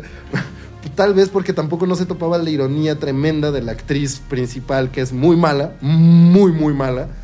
Y que Verhoeven le gusta eso, le gusta jugar con actores muy Sí. malos y es justamente lo que vamos a ver en Starship Troopers. Hay algo, este director es tan cabrón, tan sagaz que escoge actores para burlarse de ellos y para ponerlos en papeles que representan lo burdo que son. No por nada escogió a Schwarzenegger como, como Douglas Quaid, porque no quieres ver toda una película sobre un obrero mamado picando piedra y porque representa también una proyección masculina. Por algo escogió a, a esa actriz principal tan, tan, tan patética en Showgirls. Y por algo aquí tiene a este tridente estelar de Denise Richards, Neil Patrick Harris y Casper Van Dyne. Casper Van Dyne, Dyne que es, Dean, que es eh, o, o también uno de los androides más avanzados que hemos visto. O sea, tam- Actuar. ah, también es una, como Una dices, inteligencia artificial actuando ahí. que el, el protagonista sea él, no, no es casualidad y es un No, no punto, es un punto que hace ahí Verhoeven en, en la en, en la trama, ¿no? Porque ahorita vamos a hablar de, de rápido de qué se trata la trama, pero es que él sea el protagonista, que quiere ser el soldado. Exactamente. Eh, Starship Troopers 1997, 10 años después de, de Robocop, Exacto. justo es, esta trilogía esta se cierra década. 10 años después, eh, empezando en el 87, y en- con Starship Troopers tienes un guion, de nuevo de Neumayer, el que escribió el primer gui- el guion de Robocop y que en realidad no hizo ningún otro guion en esos 10 años más que Robocop y Starship Troopers, Sí, que ya después Ya él, ter- terminaría escribiendo la, la secuela, dirigiendo y escribiendo Starship Troopers 3, que también se crea otra franquicia. Otra franquicia. Y escribiendo la, la- la película animada que salió hace un año, eh, la de Traitor of Mars. Ajá. Entonces, Neumayer ya se, se apropia a esa franquicia que creó Verhoeven, pero él escribe este guion basado en eh, un Starship libro Troopers de Troopers. Roberta Heinlein. Es muy interesante que esta sea igual que Total Recall una adaptación, pero esta es una adaptación totalmente distinta. Si la primera fue como una adaptación de Dan O'Bannon de, de, una, de un cuento de Pekka Dick, una adaptación bastante libre, tomando los nombres y eso, pero bastante libre, eh, esta adaptación de Heinlein es extrañamente literal, que ahí va, ahí va la sospecha, ¿no? Que tú, tú, me, tú me estabas contando eso del guion, ¿no? ¿Cómo, cómo, cómo fue ese asunto? Que cuando, sí, cuando le dieron el guion a, a, a Verhoeven, que venía justo de Showgirls, que había sido Un así un, fracaso un petardo, ¿no? estaba viendo qué iba a agarrar, qué nuevo proyecto iba a ver. Entonces le dan este, este, este mm, guion, el de, de Starship Troopers, y él lo lee y dice, ok, vo- voy a hacer esa película, pero con una condición, que en mi contrato me dejen meterle mano al guion. O sea, no la voy a hacer así como está. Sí quiero hacerla, pero no la voy a hacer así como está. Y ahí es donde, está donde la giro. película se convierte en otra película vista desde el ojo de Verhoeven. Exactamente, porque la, la novela de Heinlein es una novela muy polémica. Heinlein eh, es, un, es un escritor de muy larga carrera, como muchos escritores de ciencia ficción, muy prolífico, escribió muchísimo y fue cambiando sus opiniones políticas con el tiempo. Al principio sí era un liberal demócrata en su juventud, eh, conforme fue pasando el tiempo y como, conforme se agravaron los conflictos de los años 60 y la guerra de Vietnam y la chingada, Heinlein se fue volviendo cada vez más conservador Más conservador, más en- de derecha. Más de derecha. Y en un momento empezó a apoyar la guerra de Vietnam y empezó a apoyar una idea que a Trump eh, le causaría una enorme erección, que es la idea de que en vez, en vez de tener como democracias plurales, la única forma de asegurar la paz mundial es teniendo una única unidad con un mando único militar. Un, estado extremadamente fuerte, eh, inclinado por los valores militares que, que mantuviera la paz en todo el mundo. Entonces es prepárase pre- para, para, para lograr la paz, preparar la guerra y mm, crear estos estados militares únicos. La idea es que todas las novelas de Heinlein, por más chingonas que fueran así en su forma de escribirlas y eso, ya traen esta composta ideológica que trae este cabrón, porque este cabrón no nada más quería como decir, este, bueno, contar una historia impresionante, un space opera, lo que sea, sino transmitir una filosofía. Y Starship Troopers es justamente esta novela sobre su filosofía militarista del mando único.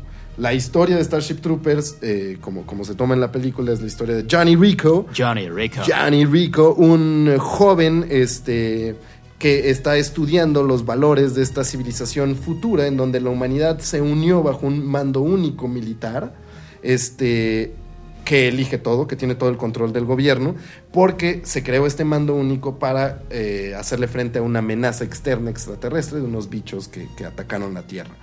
Entonces Johnny Rico es un, joven que está creciendo y que decide unirse a la infantería. A su lado tiene a dos amigos, una prominente piloto. Que, que va a ir hacia, hacia la Academia de Aviación y un prominente ñoñazo, que es su otro amigo, que va a ir hacia la inteligencia militar. Entre estos tres personajes hacen los tres ramos grandes de este único gobierno militar, la infantería, la Fuerza Aérea La y la inteligencia. Juntos van a tener este camino en donde se van a enfrentar a, a- a los bichos extraterrestres, a la primera invasión de los humanos hacia el planeta de los bichos y hacia el momento en donde va a cambiar para siempre la historia de la guerra entre bichos y humanos. Ese es el esquema básico de la película, el esquema básico tomado del libro de Heinlein. Esa es el- la, la- la- la historia y en esta, en esta trama de Clara, una película de acción, ¿no? Donde tienes a, a un protagonista joven y hermoso que se mete al, al, al ejército para luchar y que eventualmente van a acabar en una, en una invasión luchando por el futuro de la humanidad. Es una película de acción, pero de nuevo, debajo de todo eso, debajo de todo eso, hay hay una, o, o arriba, no sé. ¿no? Hay, hay, una, hay una capa eh, que, a diferencia de las otras dos películas, en donde todo el tiempo está, es en, el guion, en el argumento, está, se está entretejiendo esta crítica hacia las corporaciones, crítica hacia el poder, ¿no? Eh, eh, está ahí eh, entretejiéndose todo el tiempo y, y las referencias son más claras, son más, ¿no? más profundas, sobre todo en Robocop, ¿no? En esta película toda la trama es, es una trama lineal en donde prácticamente estás viendo eso, la aventura de un joven que quiere hacer, que va a luchar por el bien de la humanidad. Eso es todo. No hay, no hay, no hay ninguna otra cosa por ahí, no hay ni un giro. secretos, no, ¿no? Estás, no estás viendo ahí como claramente qué te está diciendo el director. Y eso fue lo que confundió tanto a la gente en el 97. Ujú. Eh, contábamos así, estábamos recordando, y un, un amigo me estaba contando cómo fue con su madre a ver la película y que su jefa, que es este, una argentina que vivió este, la, la- la dictadura y eso cuando niña, eh, de repente lo llevó a ver esta película y dijo, oye cabrón, ¿qué, qué te pasa? ¿Por qué, por qué estás viendo estas, estas madres políticas fascistas de. Estados Unidos? ¿Qué trans? Esta es una película con un claro mensaje militarista fascista. La película empieza con una clase de filosofía en donde sale este gran doctor, este Ironside, este... Michael Ironside. Ah, sí. Michael Ironside. Que aquí hace, hace el profesor de- de... Exacto. Que no me- y bueno, eh, la clase de filosofía está diciendo, la humanidad la destruyó el pensamiento este, postestructuralista, el, el pensamiento, las humanidades, todo, todo, el pensamiento de las humanidades que, que pensaron que podíamos ser diversos y, y, y, compartir culturas y eso, le dieron en la madre a la humanidad porque nos volvieron débiles. Nos vol entonces, la, la, única forma de recuperar a la humanidad es deshaciéndose de las humanidades y enfocándonos todos en la fuerza militar única. Cuando tú ves ese primer discurso, dices, no jodas. Si has conocido las películas de Verhoeven antes, sabes que uh -huh. todo, todas sus películas son de, de rebeliones, uh -huh. este, de una lucha contra el poder. Y dices que, que esto no puede ser literal. Hay algo, algo está haciendo aquí. Y claro, es una gran, gran sátira, pero muy escondida, como dices, que no muestra sus engranajes. Sí, es, es, es una sátira completamente a, la, a, la, a, los ideales fascistas y al, y al, militarismo, pero es una sátira que está, como, como decía, como en una capa por, encima, por encima de, de, de, de la película, pero que entonces cuando ves la cuando ves la historia no hay de dónde agarrarte para decir claro, oye, oye esta, ¿qué pedo pero cuando entiendes cuando ya entiendes a ver a, a, el cine de Verhoeven y cuando te, y cuando empiezas a notar estos estos guiños estos guiños que hay en, hay, hay, en, hay en la película entonces entiendes que todo está, está es, es, es, una es una sátira. Lo que decía eh, Roger Ebert en su en su en su en su reseña, decía, cuando escribió en el, en el 97, decía, es una película que, que, cuando la ves, cuando empieza la película, parece una, es una película para niños. Es una ajá, película ajá. Que, que, está completamente eh, simplificada a lo más y, y, y, hecha de una forma, o sea, la trama es maniquea donde los, claro, los buenos son los humanos y los malos son los bichos, y, hay que matar a los todo bichos. Todo es bonito de fin. un lado y todo es feo del otro. ¿No? Cucarachas contra los prototipos más hermosos de humanos. Digo, Denise ah, Richards además, y Casper Van Dien son como, pues no sé, o sea, Adán y Eva, cabrón. ¿Sí? O sea, son la cosa más hermosa la idea de como pero, pero en realidad está todo este otro discurso por arriba, que además aquí, te digo, a diferencia de las otras películas, no los entreteje, sino que los pone como en dos dimensiones. Uh -huh. Y entonces, claro, si te quedas con solo una, pues te quedas con solo una. Te, ya te quedas con que es una, una, película promilitarista. Eh, eh, Facha terrible. horrible, ¿no? Pero hay, hay eh, es la otra lectura la que, la que Verhoeven intenta hacer y que justo fue donde le quiso meter mano en el guion. Pero claro, eran los 90, era, era, era 97. Acababas de ver Día de la Independencia en el 96. Que eso, que eso es muy Entonces, cabrón. O sea, que, que, era lo que platicaba, lo que platicaba ayer con el Trino de, sobre, sobre, o sea, Independence Day de Roland Emmerich llega en el 96, ¿no? Entonces está, está esta película que básicamente sobre qué? Una invasión alienígena que causa que todos los gobiernos del mundo se olviden de la democracia y se unan bajo un único eh, eh, mando militar. El presidente de Estados Unidos se rebaja a ser un cadete, a ser un, bueno, a ser más bien un piloto, y es, tiene exactamente el mismo grado militar que un borracho de, de pueblo paranoico que dice que lo secuestraron en Roosevelt. Uh -huh. Entonces, el, la estructura del gobierno se, se rebaja a ser una, una sola estructura militar.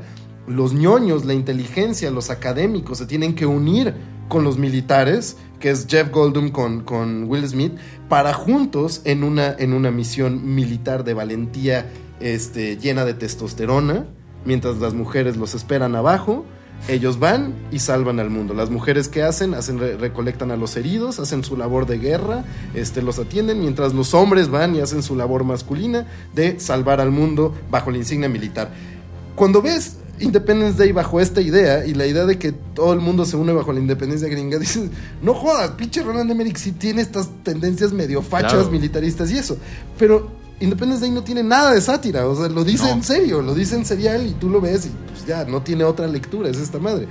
Lo que hace un año después de Verhoeven es hacer exactamente lo mismo, pero le mete estos pequeños elementos de la sátira en donde topas que te está mostrando que esta idea de vamos a abandonar todos los principios este, liberales y de democracia cuando la mierda toca el ventilador, que si hay guerra nos volvemos instantáneamente unos fachos de uh -huh. mierda, es muy cabrón que es de nuevo y, y, es y esto está matizado completamente con estas con estas como dices con estas pequeñas estos pequeños guiños de sátira donde pronto cuando llega Johnny Rico y se va a, se va, va, a enlistarse a la, a la, infantería le dice como ah muy bien decidiste ser un eh, ciudadano muy bien te felicito. El ejército hizo todo lo que yo soy y, y volteas con la, la, cámara y entonces es un güey que no tiene las piernas y no tiene un brazo. Está entonces cabrón. ese tipo de ese tipo de, de, de chistes de, de, humor eh, verjovenesco, verjovenesco no es lo, es, es, lo que te empieza a dar como, como esta idea de que, claro, hay otra cosa ahí, no, no, no lo está, no lo está, está diciendo en serio. Hay, no algo, que, hay serio. algo que se está. Ajá, y algo en la película es tan caricaturesco y tan acá que dices, un momento, hay algo aquí que se está, se está burlando este cabrón, ¿verdad?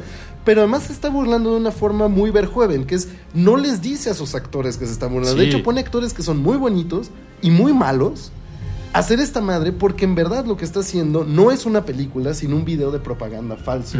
Starship Troopers empieza como un video de propaganda y termina como un video de propaganda porque la película entera es una película de propaganda. Que de nuevo, que de nuevo es los medios ahí, la película como Robocop empieza con un con una cosa de, De- de de medios. Que en este caso ya son los ya es 97, entonces Verhoeven mete este elemento que es el internet, mete la web, Muy ¿no? cabrón. Que es como, ah, ¿quieres ver más? ¿Quieres ver Es más? una ¿Quieres ver pantalla más? táctil que te está diciendo que está movida por un dedo que no está que ahí. nunca ves quién es, que Ajá. nunca sabes qué es, nunca sabes quién es. Y todo el tiempo están estos, est- eh, están metidas estas escenas en medio de, de- de toda la, toda la película, donde te van dando, te van dando eh, pedacitos de la historia contada a través de, la- los medios oficiales, de la propaganda gubernamental. Y entonces tienes también otra vez esta- estas cosas como cuando dicen, "No, sí, todos los días investigamos a los, a, los, a los bichos y sale un bicho en un laboratorio con una vaca, que es lo que tú me decías, Ajá. y censuran esa parte. Censuran esa parte. El bicho agarra a la vaca, la destroza, la parte a la mitad y lo censuran. Escena siguiente, van a ver la masacre de unos mormones en un planeta de bichos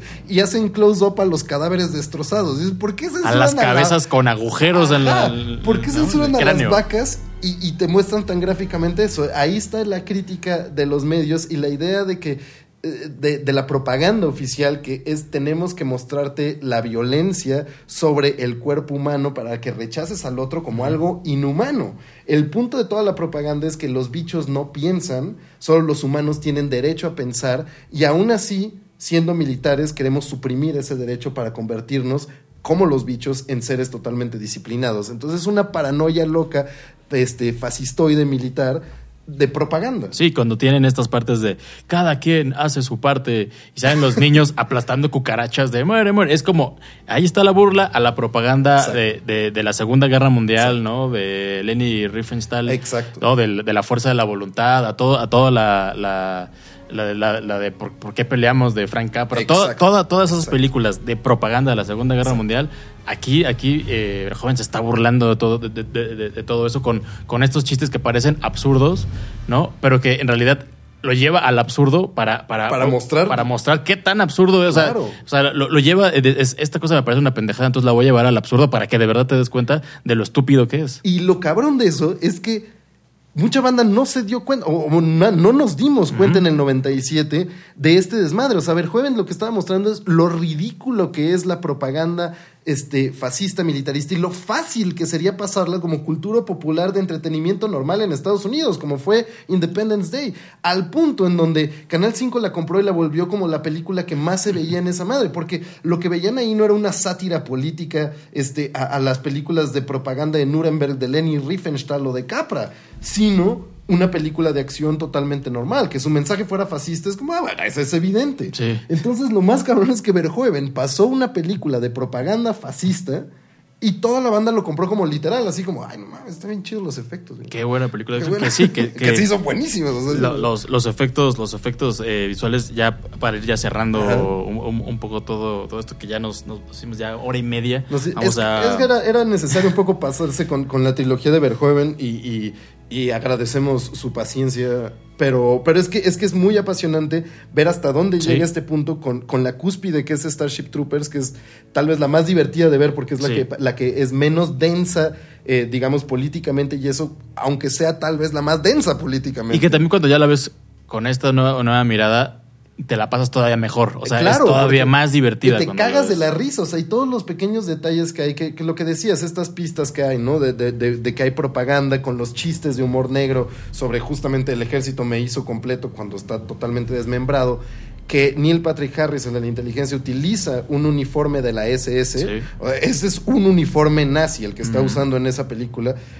Literal, o sea, todo. Y la- Sí, el eso, que- esa, esa, gran. esa gran gabardina. gabardina de cuero. ahí. Eh, ese es un uniforme nazi, hay muchísima simbología nazi, este, están las grandes formaciones este, megalomaníacas de, de Leni Riefenstahl, este, bueno, to- todas estas pequeñas pistas que va poniendo eh, Verhoeven son impresionantes y al mismo tiempo pone otras cosas ahí en medio que hay que, que hay que considerar. Como vuelves a ver esta película y ves una escena en donde todos los soldados se están bañando juntos, pero cuando estoy diciendo todos los soldados son todos los soldados hombres y mujeres comparten regaderas. Y cuando ves esto es como, a ver qué pedo, pero hace rato andaban jugando estos jueguitos sexuales de deseo y eso, pero ahorita están en las regaderas y son totalmente normales, porque la relación con los cuerpos es totalmente distinta. Y Verhoeven siempre anda problematizando eso, siempre anda problematizando el papel de la mujer, el papel del hombre, cómo nos, cómo nos entendemos sexualmente y cómo entendemos nuestro, nuestro pudor y estos roles de género como violencias de poder, que aquí lo representa de una forma que te saca de pedo, cabrón. Sí, y en, y, en, ese sentido también tiene esta otra parte que es como la,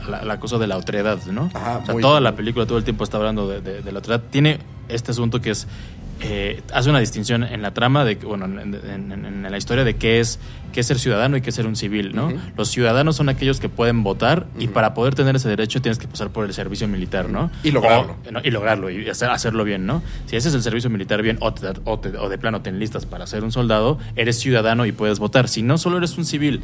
Y los civiles no tienen, no, no, tienen derechos en esa democracia, ¿no? Pueden vivir su vida, lo que sea. Y, y como los papás de Johnny Rico, que son personas ricas, ricas en Buenos Aires. Ajá, en Buenos Aires, que además también es otra. Tiene todo, toda, la, toda la película, extrañamente, está, está bueno, la, la, película de la, historia principal está situada en Buenos Aires. cuando, cuando Johnny Rico va se, se, enlista y decide que después por, un error. Rico y Carmen Núñez. Carmen Núñez decide que se va a retirar porque por su culpa mataron a uno de sus compañeros cae un, un, meteorito y destruye Buenos Aires, que uno diría, bueno, a los gringos, ¿por qué les importaría que se destruyera Buenos Aires o cualquier ciudad de, de, México para abajo? Cualquier ciudad de cualquier ¿no? parte. ¿Por qué les importaría, no? Que se destruyeran.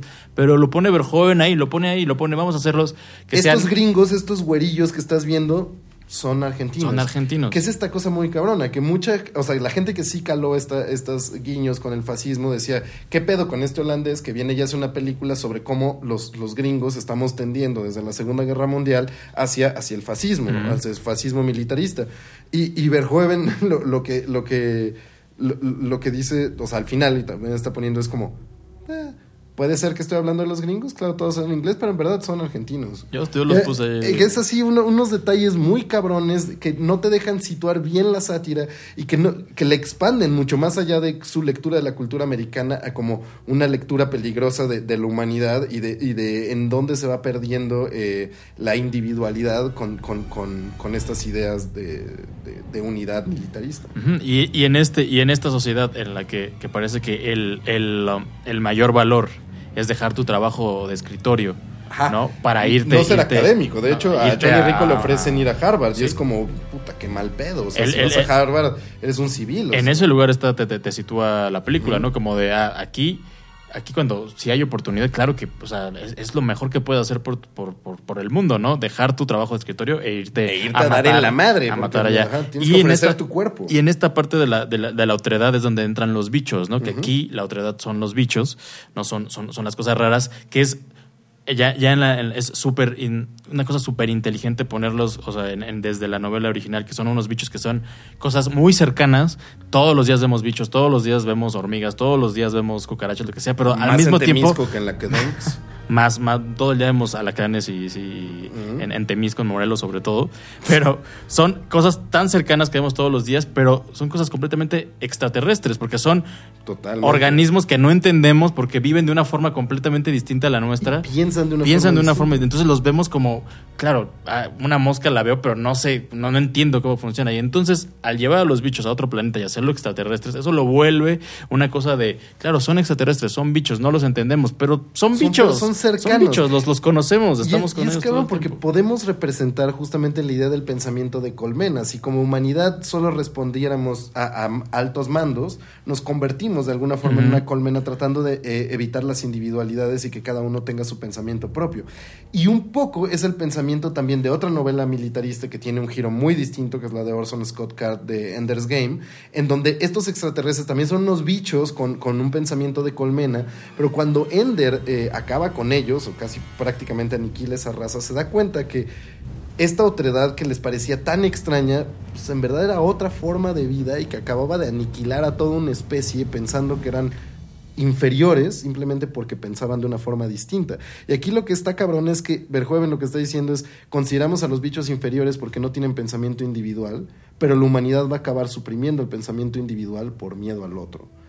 Y es brutal, o sea, nos estamos convirtiendo no en borregos, sino en cucarachos. Claro, cuando mandan a toda esta invasión al planeta y van, van todos los militares y va toda la infantería y mandan a los de infantería como carne de cañón para, que, para que lleguen las arañas y los destrocen, es, como eso, ¿no? ¿Dónde está la diferencia entre estos seres que nosotros consideramos inferiores y que mandan a todos sus arañas a madrearse humanos, a nosotros que mandamos a todos estos güeyes con unas con las armas más ridículas, estúpidas, estúpidas para, para madrear bichos gigantes? Y, los dos están todos una carnicera ahí abajo. ¿Dónde, ¿Cuál es la diferencia entre un cerebro abajo de la Tierra que controla a estos bichos y un güey en su oficina controlando a todos estos güeyes que van a la, guerra? Exactamente, exactamente. Y, es, y ese es el punto de Verhoeven y es una crítica brutal al militarismo. Así, la, la fuerza, este, la, fuerza es estúpida, eh, la, agilidad es, es, es, como inepta, la inteligencia es eh, inhumana y, todo, todas estas partes del, militarismo que se muestran acá son bastante culeras y solo se sostienen con esta idea maniquea de una, de una propaganda, de que vamos a salir victoriosos, que el esfuerzo vale la pena, que siempre tenemos que seguir luchando porque cada victoria es este, una victoria humana. Y bueno, ahí está eh, también para ir ya cerrando esto, por favor, ya porque ya, por favor, la gente aquí acá sí, ir a comer. Sí, sí, sí. Eh, eh, viene el de nuevo es, Philip Tippett el, el, encargado, de los, efectos, visuales que para quien haya visto esto en una en, esa época en el 97 los efectos eran espectaculares no todavía se ve para el paso del tiempo indudablemente, ¿no? Pero aquí combinan efectos prácticos, ¿no? De los bichos con efectos hechos por computadora, ¿no? Y, y, es espectacular. toda la película es espectacular, ¿no? Aquí justo no, no, no, no, no, no se tientan el, bolsillo para poner a 500 arañas así luchando en, en, un, en un territorio, en un planeta. Con las veces como que sí te cagas, ¿no? Si dices como, güey, en la madre. Porque vas, de nuevo, muy Verhoeven, la, cuando destrozan un cuerpo humano, lo destrozan. Sí, lo destrozan. Que es feo. La ultraviolencia de todo, desde que, desde que destrozan la mano de, de, de en Robocop cuando Schwarzenegger agarra a un güey de escudo en las, en las, escaleras, de, metro, Chabacano y lo hacen cagada, después ya, no, no, le cabe ni un tiro más a ese cuerpo, hasta aquí que, de, que llegan y, y destrozan a, a, los, a los este, soldados, las, las arañas que los con esas garras los, atraviesan. Así es, así, Verjoen es como, ah, va a haber, va a haber machaca, pues va a haber machaca ah, todo, todo, el tiempo. Pasa al picar mole.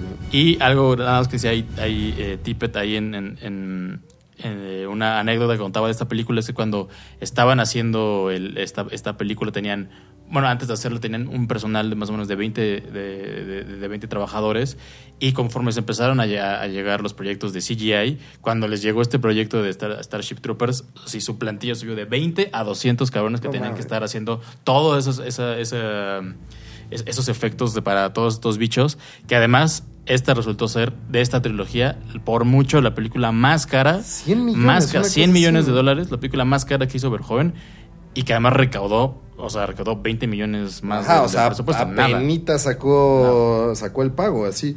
Y que, y que, es muy cabrón, porque la película tuvo una recepción crítica muy extraña, como muy dividida por toda esa madre. No le fue bien en cine, este, se propagó en Canal 5 a lo mucho y se ha convertido desde entonces en una película de culto por, por todo este contenido que tiene y por estas varias lecturas. Pero también pensemos como en, los 90 eh, momentos que cambiaron la historia de los efectos especiales. Está Jurassic Park, Terminator 2, Starship Troopers y Matrix, que son así las cuatro grandes películas de ciencia ficción, las cuatro, que, cambiaron para siempre los efectos especiales. Y sí, Starship Troopers tiene un lugar ahí, sin duda, aunque no se menciona. Pero también fue nominada al Oscar, ¿no? ganó, ganó un Oscar. Ah, ganó un Oscar por efectos especiales. por los efectos especiales. Que también ahí... Eh, em, sí, o sea que no, no, no es una de las, digamos, una de las características... Eh, que distinguen del cine de Verhoeven porque no todas sus películas tienen grandes efectos especiales ni los necesitan, pero en particular en esta trilogía Verhoeven se clavó además detalladamente en cada una de ellas para que los efectos visuales fueran como él, quería que, resultaran. O sea, ninguna de estas tres películas, Robocop, eh, Total Recall y Starship Troopers, tienen esos efectos visuales de casualidad. O sea, hay un, o sea, hay un cuidado, hay un cuidado particular, como hay un cuidado en la, en la violencia, en los cuerpos que tiene que ver con el cine de Paul Verhoeven. Muy cabrón. Este, este, ya sí, para, para ir redondeando como en conclusión de estas tres películas, ¿por qué decimos que es una trilogía? Porque si se fijan en lo que hemos estado diciendo, hay cosas consistentes. Verhoeven es consistente en su obsesión por los aspectos técnicos, Sí. en su obsesión por cambiar géneros. Robocop es una mezcla muy extraña de, de- de- película de venganza, con ciencia ficción, con, con, con- con un drama, o con, es, es con una película policíaca, con un body cop. Es, es una cosa muy extraña, cambia géneros, representa los papeles, los roles genéricos y, y sobre todo lo que tú decías, eh, subvierte el poder. Sí, tiene, lo que podemos ver todo el tiempo es su crítica, su crítica al poder, ya sea, ya sea el gobierno, ya sea las corporaciones o ya sea los medios. Todo, todo el tiempo hay una crítica al poder que está representado por esas tres partes. En toda su filmografía está, está, está representada.